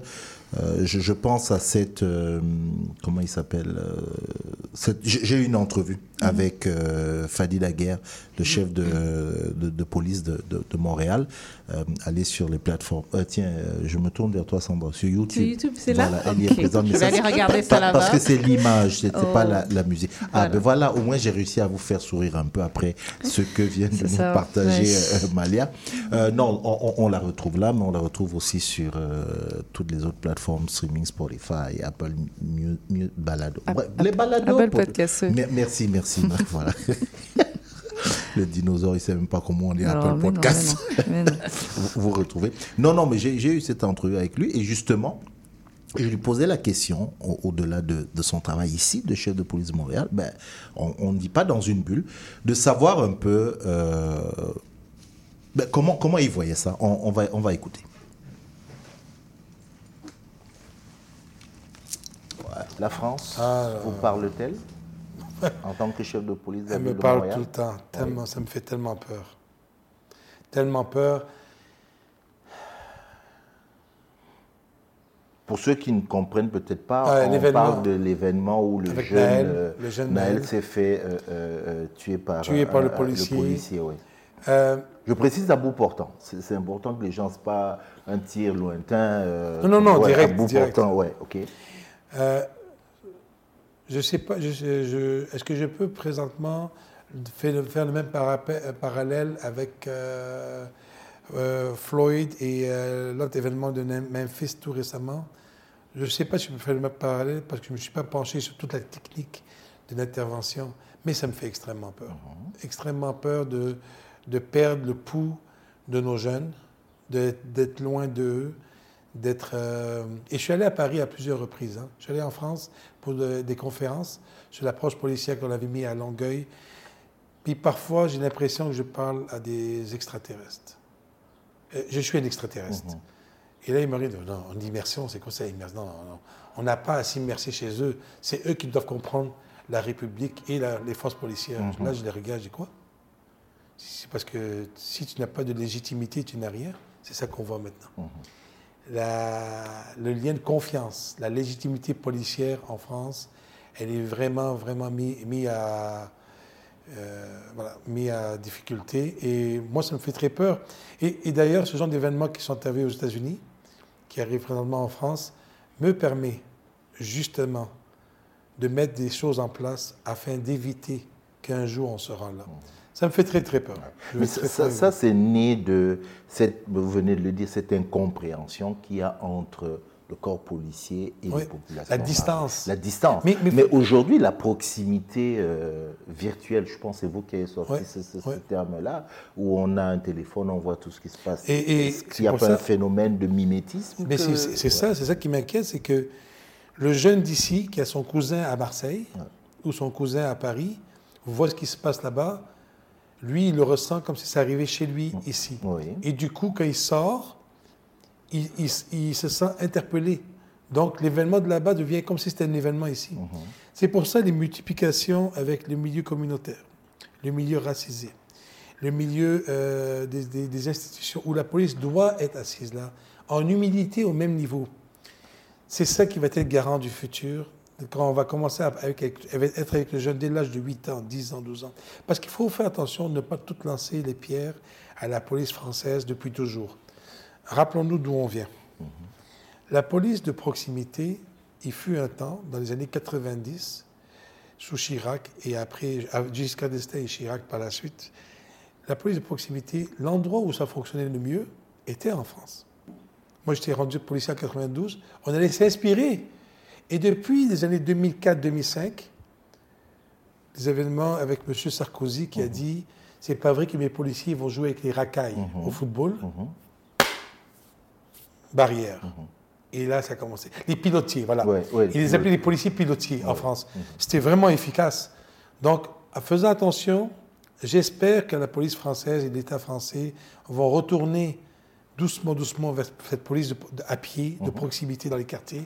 D'ailleurs, dans la nouvelle convention collective au SPVM, j'ai insisté pour qu'on ait une- et la nouvelle escouade de policiers à pied dans la communauté. Donc, que ces policiers-là aillent à la rencontre des jeunes. Voilà, c'était donc euh, l'extrait de l'entrevue que j'ai avec euh, que j'ai eu avec euh, Fadi Daguerre, le directeur du service de police de la ville de Montréal, une entrevue qui est encore disponible, comme je dis, sur les, différentes euh, les différentes plateformes. Euh, donc, on, il donne ce regard-là, euh, vu d'ici. Comment est-ce que voilà comment comment on vit ces événements là on voit qu'aujourd'hui c'est ben, à, nos- à nos portes. Mais quand, quand je dis à nos portes là on a Malia qui vient de nous parler de quelque chose qu'elle a vécu étant là-bas à l'âge de, de, de 16 ans.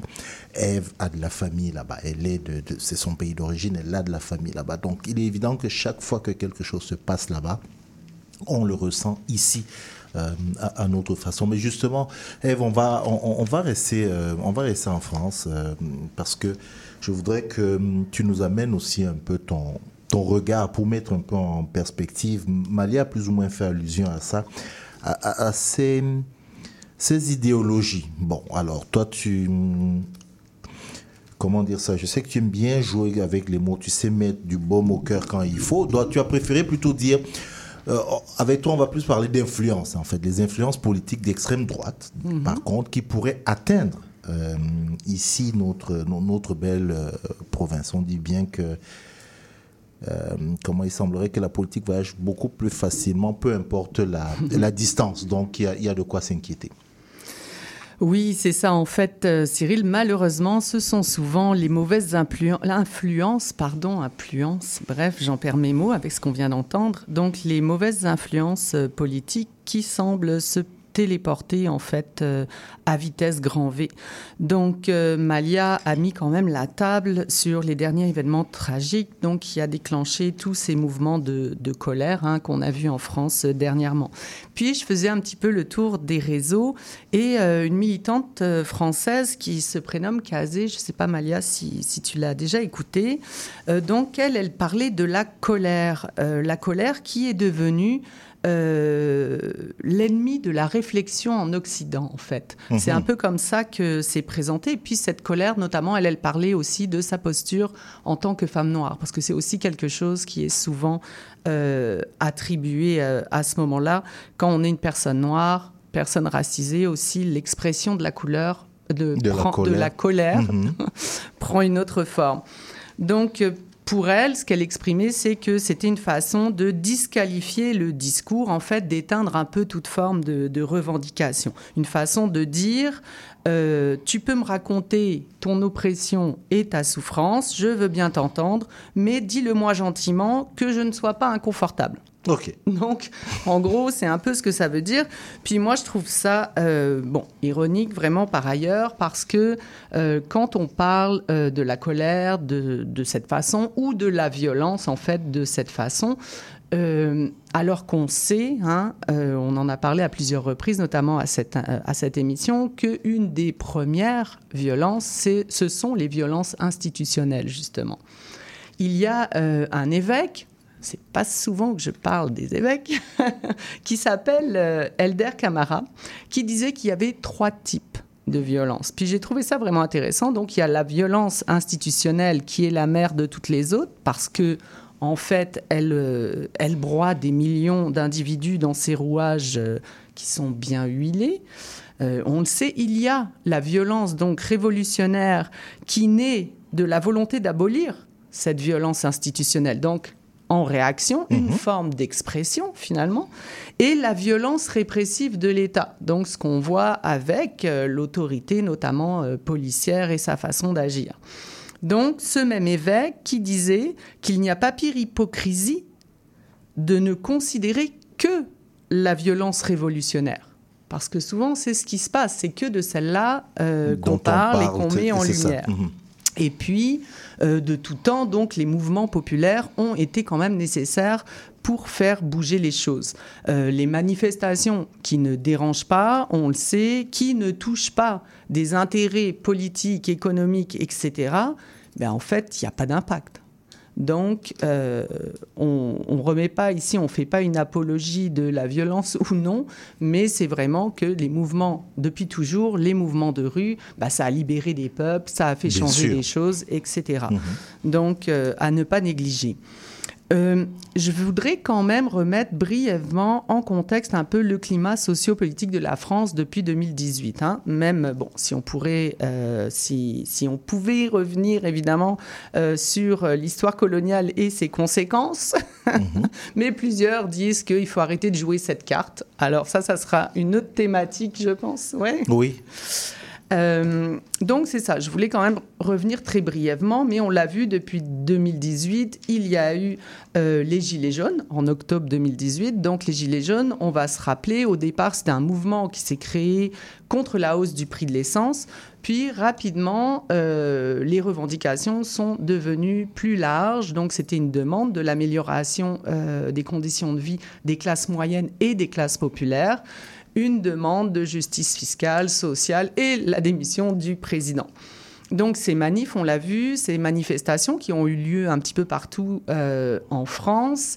Euh, bon, il y a eu énormément de blessés. Euh, on l'a vu, il y avait eu 11 morts, j'avais lu dans les statistiques. Il y a eu des blessés, ça a eu quand même un impact. Ça a duré quasiment sur une année, ça s'est endigué avec la pandémie.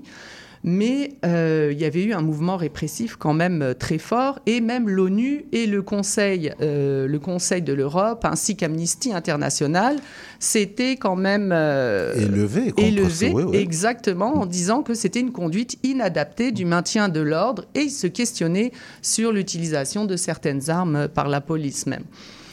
En tout cas, quoi qu'il en soit, face à l'ampleur de ce mouvement, quand même, euh, Macron a renoncé à la hausse des taxes, quand même, et euh, a même proposé par la suite des baisses d'impôts et une réindexation des petites retraites. Après, donc, c'est ça, diminution euh, en lien avec la pandémie, comme je l'avais dit. On a vu la manifestation euh, en lien avec la réforme des retraites, donc qui a suivi, mouvement de contestation. Puis là, on a beaucoup parlé du 49.3. Donc, pour l'anecdote, celles et ceux qui savent pas, c'est l'équivalent de notre baillon Ba- ici baillon, au. Québec. Donc, on utilise François Legault aimé, notamment sur la loi 21. Quand les autres sont pas d'accord, une petite loi sous baillon, un petit 49.3 et on dépose notre loi, ni vu ni Ça, ne- ça ne se discute pas. Ça ne se ça ne discute se pas. discute pas. Mhm. Et puis donc l'événement tragique qu'on connaît euh, avec euh, comment dire euh, l'assassinat donc par la police du jeune Naël.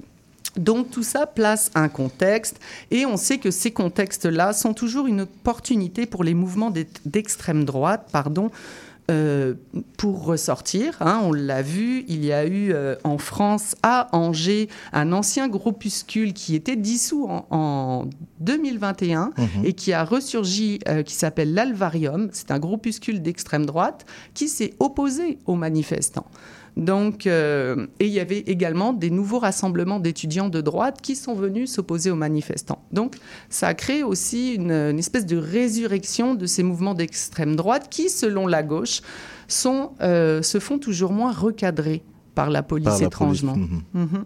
Donc, euh, c'est ça, en fait, qui parfois est un peu inquiétant, c'est qu'à chaque fois qu'il y a des mouvements, mais pas seulement les mouvements de la rue, il y a aussi à surveiller, en lien avec ces opportunités, les personnages politiques. Et en France, celui que je voudrais mettre sous la loupe, il s'appelle Jordan Bardella. Pourquoi je oh. parle de lui? Parce que ce euh, charmant jeune homme, euh, âgé de 27 ans seulement, a un parcours quand même considérable. Il est né en 95, parce que les, petits jeunes en politique, hein, ils font leur place. Sa spécificité, c'est qu'il est né en banlieue. Il vient des banlieues. Il vient d'une famille euh, modeste, euh, mère monoparentale, avait-il dit mmh. euh, à ce moment-là sur les médias. Donc, il connaît bien les quartiers. Et c'est très important, ce profil-là. Jordan pardon, Bardala, lui, est président du Rassemblement national depuis le 5 novembre 2022. Mmh.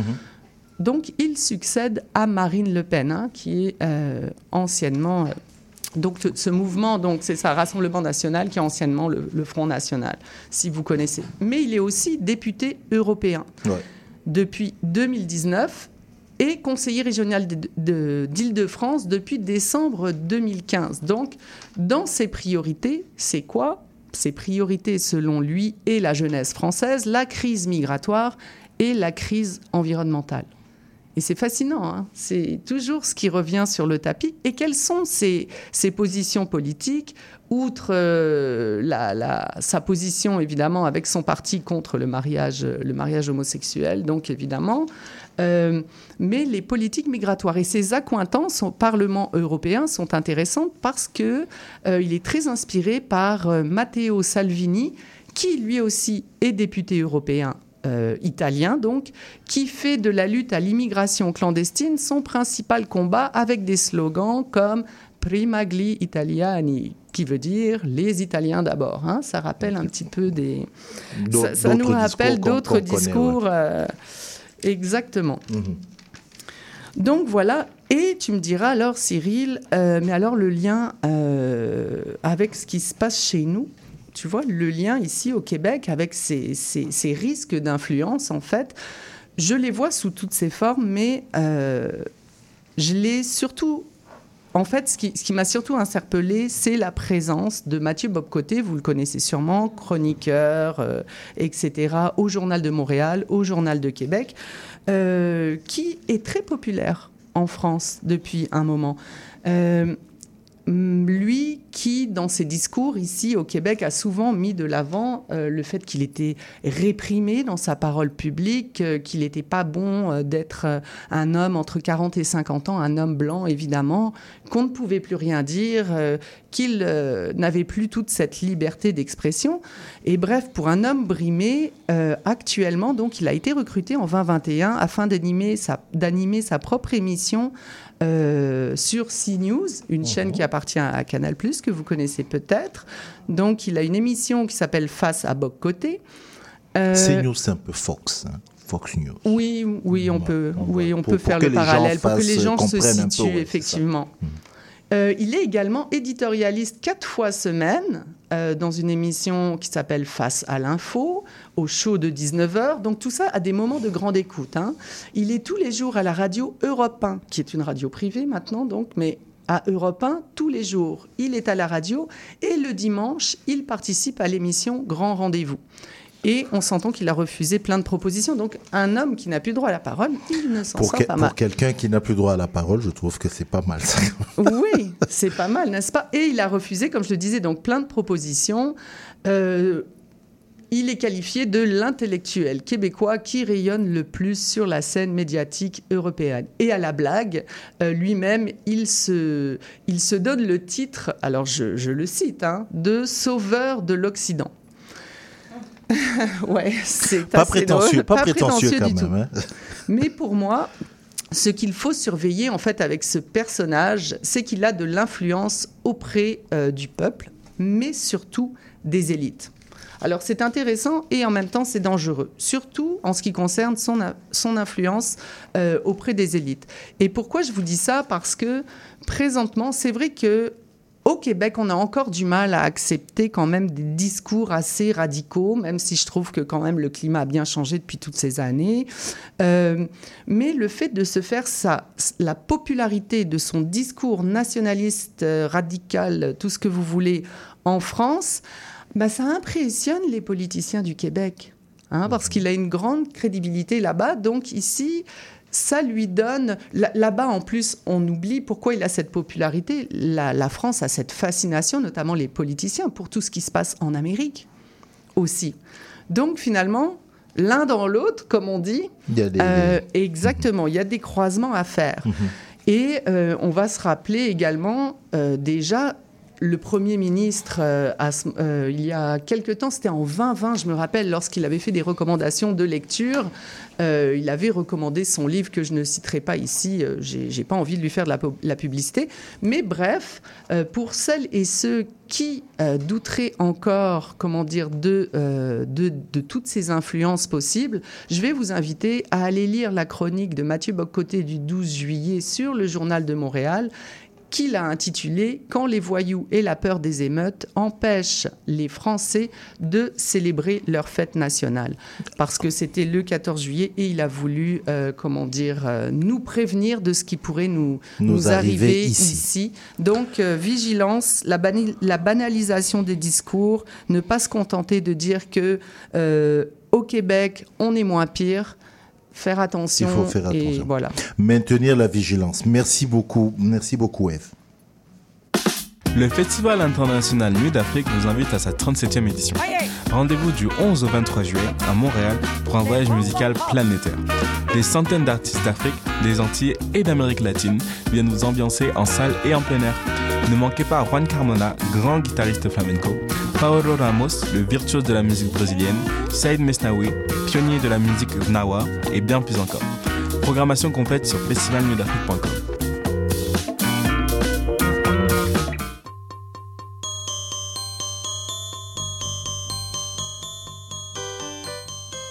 Saviez-vous qu'à chaque lundi matin à 10h, c'est l'émission Fierté de bâtir sur les ondes de CIBL, l'émission où on donne la parole aux travailleuses et aux travailleurs de l'industrie de la construction. Venez entendre les gens qui bâtissent de leurs mains la société de demain.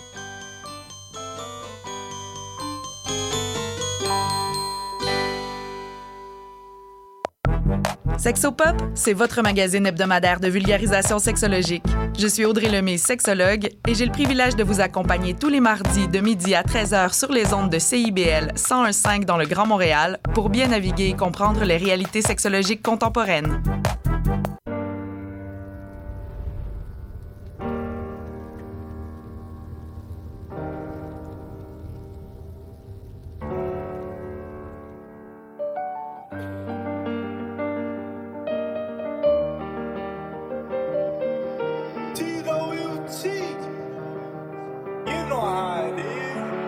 Roulé dans la zone, j'ai tourné comme un compas. J'suis collé à la rue comme si je dansais le compas. Ce soir c'est moi qui paye, les vrais amis ne comptent pas. Si demain je redeviens pauvre, les laisse pas me voir comme ça. Des fois je dans mes feelings.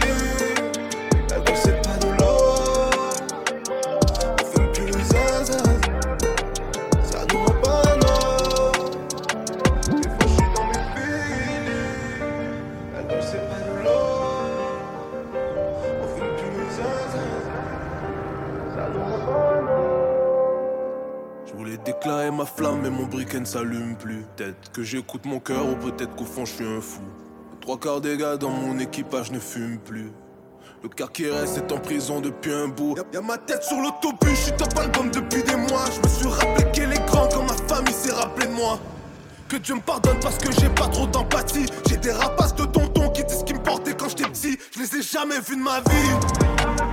Les anciens clients me reconnaissent quand ils me recroisent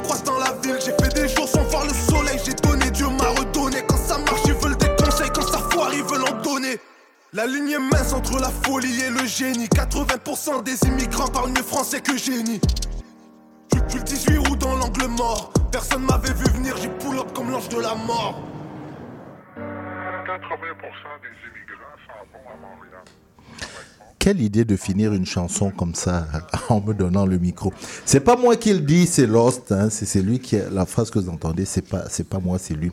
Lost qu'on va retrouver sur la scène du festival euh, Afromonde. Ça c'est euh, au mois d'août. hein, on a le temps. Pour le moment, on est encore dans notre festival Nuit d'Afrique. Mais avant de recevoir euh, notre invité, comme on vous l'a promis en début d'émission, on va une fois qu'on a voyagé, on revient un peu chez nous. Et là, on va se tourner vers Palina. Bonjour Palina. Allô, Cyril. Tu as écouté tout ce qui a été dit, puis toi, c'est. Voilà, tu, tu l'as pris comme d'habitude avec ta perspective. Donc, la relation culturelle Québec-France. J'ai failli dire France-Québec, mais je préfère dire Québec-France. Oui, exactement. Ben, en plus, ça- je trouve que ça tombe bien que je suis après tout ça parce que vraiment, je, je prends le temps de vous écouter, d'absorber ce qui se passe. Puis Ben oui, on écoute, voit, Je, je l'ai pensé quand même. on voit clairement les nuances, les ressemblances. Il y a beaucoup de ressemblances, je veux pas, dans le racisme que Malia disait, puis des nuances quand même dans la politique et tout ça. Mais pour mettre la table aujourd'hui, j'ai envie de vous poser quelques questions de choses que j'ai l'impression qu'on a déjà entendues. Est-ce que vous avez déjà entendu des phrases du genre euh, au Québec, c'est pas du français ici, je parle la langue? Ou encore, est-ce qu'on aura senti une opposition justement dans l'éducation, entre guillemets, l'intelligence entre les Québécois puis les Français? Puis est-ce que vous avez déjà remarqué que les Québécois, ils vont idéaliser les Français pour la manière de parler, ou en guillemets, encore une fois, l'intelligence? Oh oui, sûrement. Ça, on le voit. On le voit, on l'entend, Euh, ouais. Puis moi, dans mon éducation, c'est vraiment quelque chose qu'on on, on a toujours vécu, cette opposition-là, cette comparaison, cette comparaison-là entre cette culture-là. Donc, c'est justement, j'ai envie d'ouvrir cette réflexion. Je dis vraiment ouvrir la réflexion parce que je pense pas du tout qu'elle est fermée, je pense pas du tout qu'elle est, elle est ferme, mais euh, sur la relation culturelle entre la France et le Québec. Puis, euh, pourtant, tu sais, pour ce qui est de la question de l'art et la culture, comparativement à ce qu'on a entendu, je trouve que la séparation, justement, entre la France et le Québec dans la culture, c'est pas aussi clair. En fait, je dirais même qu'on est encore très basé, voire ancré dans la culture européenne, jusqu'au point où ça peut devenir un peu problématique, à mon avis, pour le développement de la culture québécoise aujourd'hui. Plus encore, j'irais jusqu'à dire que souvent on parle de post-colonisation. Euh, donc, on est dans une période d'après la colonisation. Puis comme Eve l'a dit, que supposément, il faut arrêter de jouer euh, cette carte-là. Mais moi, je dirais que euh, on devrait parler qu'on est encore dans une société qui est sous la colonisation de l'Europe un petit récapitulatif de l'histoire très, très, très sommaire, mais simplement pour qu'on parte sur les mêmes bases au niveau du Québec. Donc, le Québec, tel qu'on connaît aujourd'hui, c'est un territoire autochtone. Euh, qui a déjà été appelé la Nouvelle-France, donc qui a été colonisé par la France. Euh, donc, on a amené des colons français sur ce territoire-là autochtone. On a aussi amené les filles du roi pour créer une nouvelle société. Euh, puis là, je rentre pas vraiment dans les détails, mais emmener euh, ces colons-là français, ça veut aussi dire emmener une langue, emmener des références culturelles, emmener une éducation. Puis d'année en année, l'histoire a continué. Donc, la Nouvelle-France euh, qu'on avait, on a eu le Bas-Canada, le Haut-Canada, puis le Québec. Très, très, très sommaire. Mais finalement, on a quand même fini par développer une culture québécoise que nous connaissons aujourd'hui avec des référents culturels complètement différents que la France, que ce soit en musique, gastronomie, en art. Donc là, tout le monde me suit. Mais sur le sujet que j'ai envie qu'on réfléchisse ensemble, c'est la question suivante. Est-ce que nous avons encore aujourd'hui une, éducation tellement basée dans la culture européenne que cela nous amènerait finalement à ralentir notre propre développement de notre culture, dit la culture québécoise d'aujourd'hui? Prenons exemple sur mon parcours d'études. Moi, j'ai fait un diplôme d'études secondaires. Je suis née ici. J'ai toujours grandi au Québec. Donc, j'ai fait un diplôme, mon diplôme d'études secondaires en art dramatique principalement. Après, un cégep en théâtre et médias. Après, à l'université, je suis allée en littérature, en théâtre. Puis, j'ai aussi des formations en intervention sociale. Je nomme quelques noms qui ont parcouru mon parcours scolaire. Christophe Colomb, Samuel de Champlain, Jacques de Cartier, Charlemagne, Platon, Homère, Ionesco, Camus, Baudelaire, Picasso, Émile Zola, Sartre, Freud, Épicure, Descartes, Molière, Stanislavski, Tchekhov, Victor- Hugo, pour en nommer quelques-uns. Mais vous aurez compris le point commun des références qu'on nous montre, c'est des références européennes. Puis, sans parler le fait que c'était des hommes et des personnes caucasiennes, mais ce que je veux vraiment vous dire, c'est que ce qu'on nous dit à l'école, c'est tu connais pas l'histoire si tu connais pas les noms que j'ai nommés. Tu connais pas la littérature si tu connais pas les noms que j'ai nommés. Tu connais pas le théâtre, la psychologie, la philosophie, tout ça. On dit que tu connais pas ça si tu connais pas ces noms-là. Puis on nous remplit de phrases de les meilleures œuvres, les meilleurs auteurs, les meilleurs spécialistes du monde sont des Français. Hum, c'est sûr que ça dépend toujours sur quel professeur, sur, sur lequel on tombe, mais c'est seulement à l'université qu'on va commencer profondément à étudier la culture québécoise. Puis encore là, à l'université, c'est si tu as un cours sur la littérature québécoise. Donc, si tu n'as pas dans ton cercle de manière naturelle des gens qui s'informent sur la culture québécoise, ce qu'on te donne, c'est vraiment la culture française. Puis même dans la langue, dans la manière dont il faut parler, on nous apprend que le français soutenu, la bonne manière de parler, même au théâtre, on va dire français normatif ou le français international, c'est celui qui s'apparente au français de France, mais plus précisément de Paris, parce qu'on s'entend que même en France, il y a une multitude d'accents, donc une multitude de français. Donc, on te dit qu'il faut enlever tout accent de tout type de français, sauf celui qui ressemble au français de Paris. Mais on s'entend que le français qui est utilisé aujourd'hui dans plusieurs pays comme langue officielle, donc langue de la colonisation, que ce soit ici au Québec, que ce soit en France, en Afrique, tous les pays qui parlent français, c'est des nombreux types de français qui sont complètement différents, dont on utilise des mots de manière différente. Pour ma part, mon accent québécois aujourd'hui, n'est pas nécessairement très fort, beaucoup dû à mes études euh, en théâtre, mais je viens quand même d'une famille d'origine d'Abitibi, j'ai grandi en Mauricie, j'ai été élevée avec des gens qui ont un accent. Moi-même, j'ai eu un accent très fort toute ma vie, mais d'année en année, dans mon éducation, on m'a appris à effacer cet accent-là. Puis, ça, c'est sans parler le fait que je suis une personne racisée qui ajoute d'autres facteurs de manière générale. Mais ici, vraiment, qu'on parle de, le québécois de manière générale, sans parler de racisé, on nous demande vraiment d'avoir un français qu'on dit français normatif. Donc, tu sais, même si j'ai eu le, le- le plaisir de me faire féliciter régulièrement pour mon bon français, mon beau français, ce qui est problématique, c'est que peu importe mon français, peu importe mon accent, je suis pas moins québécoise, je suis pas moins éduquée.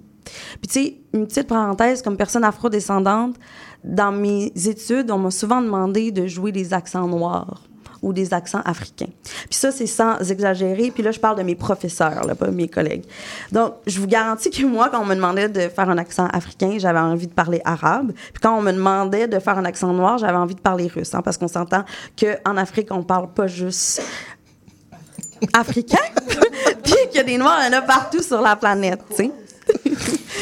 Mais Pourtant, sur le territoire du Québec, il y a des personnes noires depuis 1625. Puis on l'a parlé un peu justement avec Parker.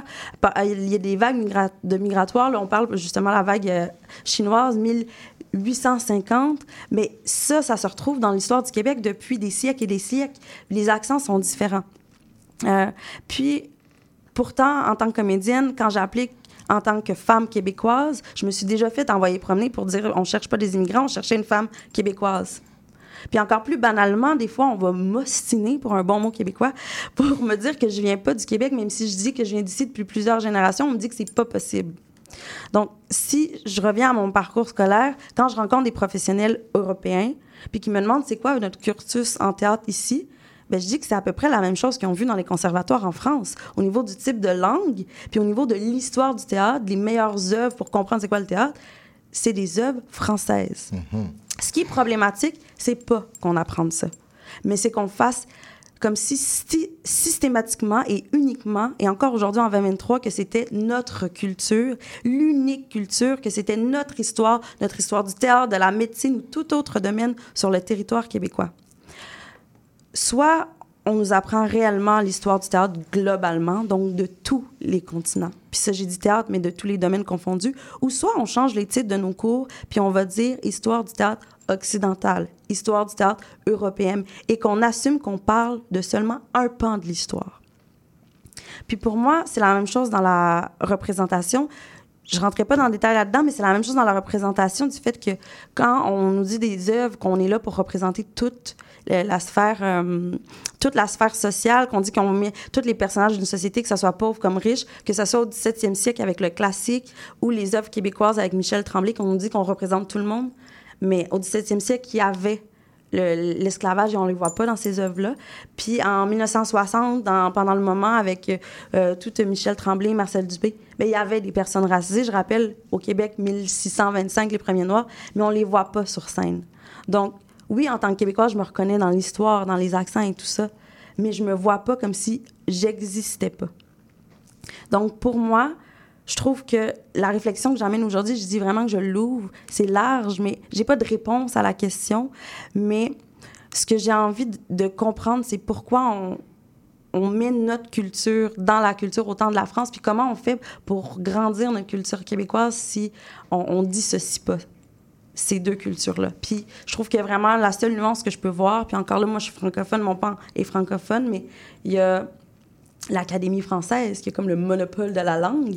Est-ce qu'il y en a une au niveau de, la culture anglophone? Euh, puis ça serait vraiment juste d'être honnête avec notre histoire, le territoire autochtone, les langues. Ça, ça fait partie de moi, ça fait partie de nous. Puis je pense que là, je l'ai dit la semaine dernière, mais une, euh, les troubles identitaires, ça fait des ravages dans une personne, mais ça fait des ravages aussi dans une société. Merci beaucoup, Palina, pour cette, euh, pour cette réflexion que tu ouvres encore aujourd'hui. Euh, on, va, on va prendre ce morceau-là de, de ce que tu viens de Je nous pense donner. que je vais faire une phase On va- deux, je on- vous reviens on la semaine On va aller prochaine. le déposer dans les instances où ça, ça réfléchit, euh, mais tu, tu l'as dit, je pense que oui, où, où ça réfléchit ou pas, mais, mais la réflexion, elle est vraiment, voilà, il, il faut vraiment y, y penser. Mais c'est bien, je suis très, très fier que ça sorte de, de cette émission-là pour changer un peu euh, beaucoup de choses. Euh, ça fait des ravages aussi dans la société. Merci beaucoup à toi. On va, euh, mon cher Léo, on va enchaîner. Comment parler de musique et pas de n'importe quelle musique en 8 minutes? C'est le temps que tu me donnes. Même pas? Oh, c'est pas possible. Comment je vais faire? On va voir comment je vais gérer ça, mais on va gérer. Allons-y, mon cher ami. Non, merci, merci, euh, Léo. Je suis. Ah, je, je- je cherche la transition pour me tourner vers vous. Euh, Lavagna Narasia. J'ai bien prononcé. Euh, euh, Sandra va vous aider à, à mieux mettre votre micro. Très heureux de. Très heureux, très curieux de, de vous recevoir. Euh, quand j'ai vu que vous étiez dans la programmation de, du Festival Nuit d'Afrique, je donne déjà la date euh, pour ceux qui nous écoutent, c'est demain. Demain lundi. Euh, attention à ceux qui vont écouter, réécouter l'émission mercredi, le concert sera passé. Donc là, c'est où Pensez-y aujourd'hui. Le concert a lieu demain soir au Balatou. C'est présenté dans la catégorie Révélation. Euh, parce que j'ai vu euh, un peu, c'est vous qui êtes devant nous, mais vous venez avec un projet, le projet d'Arani. Et quand j'ai vu de quoi était composé ce projet musical-là, j'en parlais avec Sandra qui est musicienne elle-même et on trouvait ça exceptionnel, cette espèce de, de mariage que vous allez faire. Vous n'avez pas la télévision, hein, mais je vais vous dire la dame que j'ai devant moi. J'ai donné son nom, Lavagna Na- Narasia. Euh, c'est l'Inde. Et le projet, c'est avec l'Afrique de l'Ouest, euh, les Caraïbes, euh, l'Amérique latine, euh, le Québec, Québec dont vient de parler Palina en le question, Québec. le Québec, Québec, et tout ça c'est un projet québécois. Essayons en quelques minutes de, de, de circonscrire tout ça. Qui j'ai en face de moi? Qui est Lavania Narasia Premièrement, merci beaucoup de me recevoir. Je vous en Donc, euh, Mhm. c'est ça, moi je suis Lavania, je suis une fille d'immigrants de l'Inde du Sud. J'ai grandi à Sherbrooke toute ma vie dans les cantons de l'Est. Euh, puis vraiment, chaque, chaque fin de semaine, on était ici à Montréal pour euh, que je puisse apprendre la musique classique euh, du sud de l'Inde, class- euh, carnatique, vocale. Oui. Puis le danse, la- les danses classiques aussi, les ballets classiques Bharatanatyam. Fait que vraiment, comme le, le aller-retour Sherbrooke-Montréal se Mhm. faisait aussi pour être dans la communauté puis de continuer à, à, apprendre de nos racines. Euh, ça, c'est une chose. Mais l'autre côté, c'était de passer du temps avec des amis, des gens justement dans le multiculturalisme à Sherbrooke, euh, des nouvelles familles immigrantes de partout dans le monde, de tomber en amour avec la musique brésilienne, de sentir que j'étais brésilienne dans une vie passée, de commencer à chanter avec un band de musique brésilienne, mais avec toujours avec des mélodies indiennes. Des mélodies indiennes, oui, c'est ça. Voyager pour le travail. J'ai le privilège de travailler en, en santé.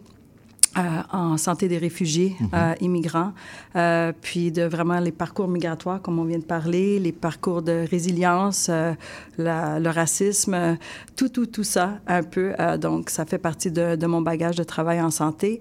Et puis, d'aller travailler dans différents pays, comme le Mali, comme l'Haïti, puis d'entendre les sonorités, mais toujours entendre aussi la musique indienne aussi, puis comment ce langage, il est universel. Mhm. Mais, mais dites-moi une chose, excusez-moi. la musique, c'est une, une passion. Oui, Parce que vous, vous, vous, vous, travaillez dans la santé, mais vous faites à côté la musique, c'est ça? C'est ça, c'est une passion, mais c'est aussi, euh, je le fais ça... Euh, de un métier aujourd'hui, oui, en fait. C'est ça. Mais d'où est venu, euh, qui a l'idée de vous faire partir de Sherbrooke tous les, les fins de semaine ah, mes pour parents. venir? Ok. Mes parents, mon papa m'enseigne continue à m'enseigner la musique classique du sud de l'Inde, donc c'est vraiment lui mon, mon Alors, professeur. Mais il, vous enseigne ça dans l'optique de faire de vous une musicienne ou juste parce qu'il a besoin que vous connaissiez votre, votre culture? Oh, les deux. Les deux? C'était vraiment plus dans le, nos, traditions de pouvoir partager. C'est toujours euh, tradition euh, familiale Mhm. de musique, comme beaucoup en Afrique. Mhm. C'est les traditions et les linéages euh, familiales qui vont partager notre histoire, notre culture via les, les arts. Puis donc, c'est la même façon qu'on fait aussi en Inde. Donc, lui-même est, est musicien. ah, ben voilà. Mais aussi musicien, mais ingénieur. Donc, il y a toujours euh, les deux. D'accord. Je, Voilà. vais, je, je vais trahir un petit secret pour ceux qui ne nous voient pas. Est-ce que les deux jeunes filles qui sont assises quelque part dans le coin aussi, c'est la même euh, filiation Elles font études et puis musique? Absolument. Absolument. OK. Euh, dans, dans le classique. Bonjour, mademoiselle. Voilà, on vous a trahi. Là, on sait, on sait où vous êtes. Donc, vous avez cette idée parce que vous avez donc votre. hum, j'ai envie de votre cheminement personnel euh, en, en- en musique et tout. Et là, vous venez avec ce projet d'Arani, qui veut dire quoi, d'Arani, j'imagine? Dharani veut dire terre dans la langue sanskrit. Darani. Oui, il faut que je dise ça. bien. Dharani. Dharani. Et les accents, travaille comme ton accent. Cyril, travaille ton accent. Darani veut dire terre. veut dire terre dans la langue sanskrit. Puis pour, j'ai nommé ce projet ainsi. Ça fait dix ans. En fait, on vient de fêter dix ans du premier album parce que je voulais vraiment réunir des gens de partout.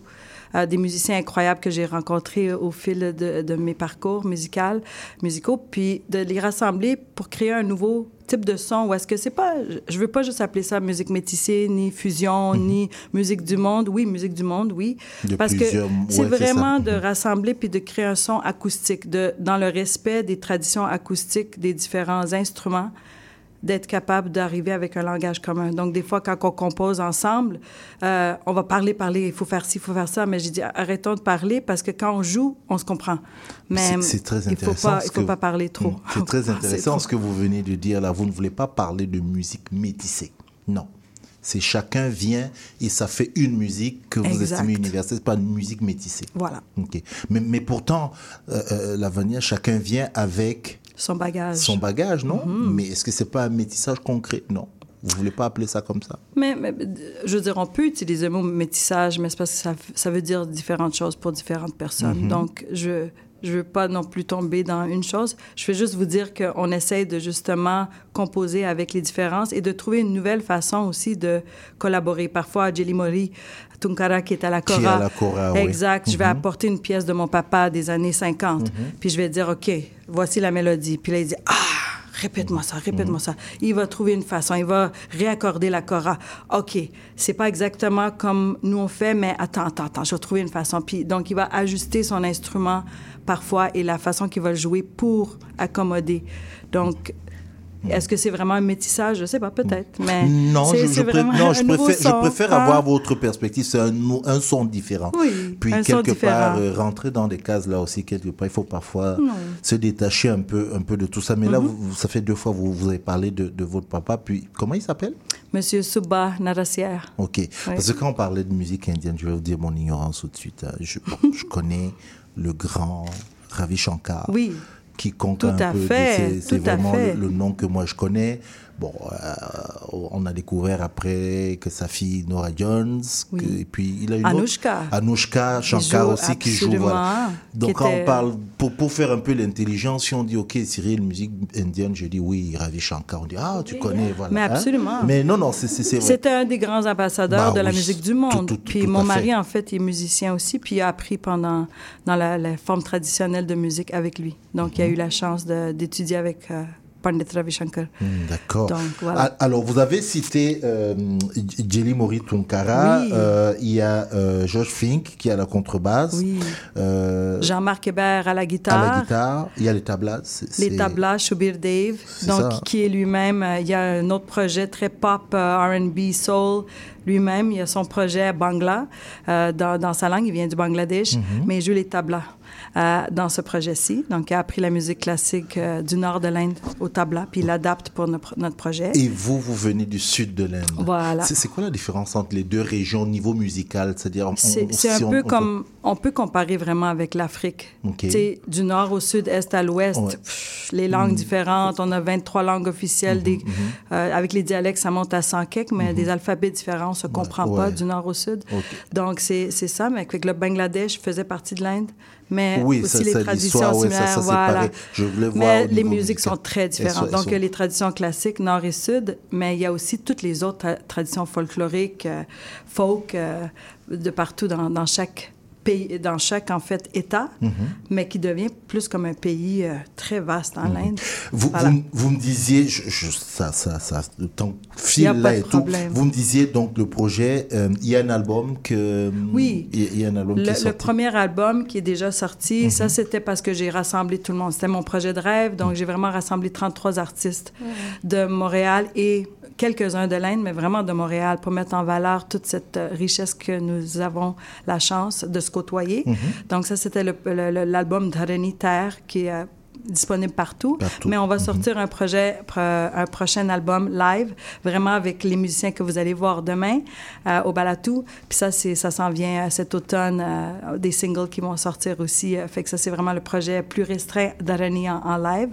Puis j'ai oublié de mentionner, il y a Daniel Bellegarde. Qui est aux percussions. Ah oui, Mhm, il qui est faut pas oublier avec mon frère Daniel. ouais. Oui, Mhm. mais il est haïtien en fait, Mhm. mais il fait tous les... oui, exactement. Donc il, il a- il apporte plusieurs couleurs et sonorités Ce, ce sont des choses qu'on ne peut trouver qu'à Montréal. Il n'y a- que Montréal pour offrir ce genre de, de, de- je vais appeler ça quoi, de, de voyage, de rencontres improbables et tout, mais il y a vraiment qu'à Montréal. Euh, le, le temps, Lavagna, je suis vraiment déçu là à, à- à cause du temps. Je veux qu'on prenne un engagement. Est-ce que, parce que c'est vrai, on parle là du concert. Bon, ça c'est le concert de demain. Mais au-delà de ça, il y a toute une histoire et je voudrais qu'on prenne l'engagement que vous reveniez nous voir ici pour en parler. Je sais que, et je vous dis encore pour ça merci, je sais que venir aujourd'hui était un peu compliqué parce que vous avez certains engagements, oui. Il n'y a pas de problème. C'est un privilège pour moi d'être ici. Je reviens avec plaisir. Non, avec plaisir. Vraiment, j'aimerais que vous veniez nous parler, justement, nous faire l'éducation aussi de, de, de, de, de ces musiques-là. Et puis moi, le voyage Sherbrooke pour faire la musique, tous les, et les danses là, tous les, tous les week-ends, c'est quelque chose qui revient. Donc, le projet d'Arani, je rappelle, c'est demain au hum, Club Balato à partir de 20h, 20h30. 20h30, voilà. Allez voir ça. J'ai et rempli puis, mon agenda Et puis nous, on vous promet que euh, voilà, on se retrouve euh, très vite encore avec euh, euh, Lavania Narasia pour parler de pour parler d'elle, pour parler de, de son parcours. Merci à ben, merci. Merci. à vous toutes, mesdames. D'abord, merci à vous, merci à vous, voilà. Euh, merci à Parker euh, Ma qui est venu nous parler de l'exposition juste à côté. On vous l'a dit sur le quartier chinois. Euh, N'hésitez pas à aller la voir. Merci, euh, ouais, merci Malia, merci. Merci à euh, toi, Cyril. voilà, il faut sortir d'ici avec un sourire. Merci Palina pour la réflexion encore que tu nous as, voilà, dans laquelle tu nous as plongé aujourd'hui là, le milieu culturel. la euh, semaine prochaine, c'est Le milieu culturel québécois est en émoi là. Il, faut, il faudrait qu'il réfléchisse un peu. Merci beaucoup, euh, Eve. On se dit à la semaine prochaine. Sandra, merci.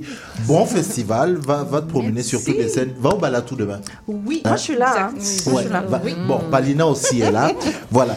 Merci beaucoup Léo. Mon nom est Cyril Equala. On vous donne rendez-vous dimanche prochain. N'oubliez pas, mercredi, nous sommes en rediffusion de 15h à 17h. Bien évidemment, vous retrouvez toutes nos affaires euh, sur nos, je vais dire ça comme ça, hein, sur nos, sur nos plateformes. Oui, voilà, c'est ça. Euh, bye bye, bonne semaine. Merci.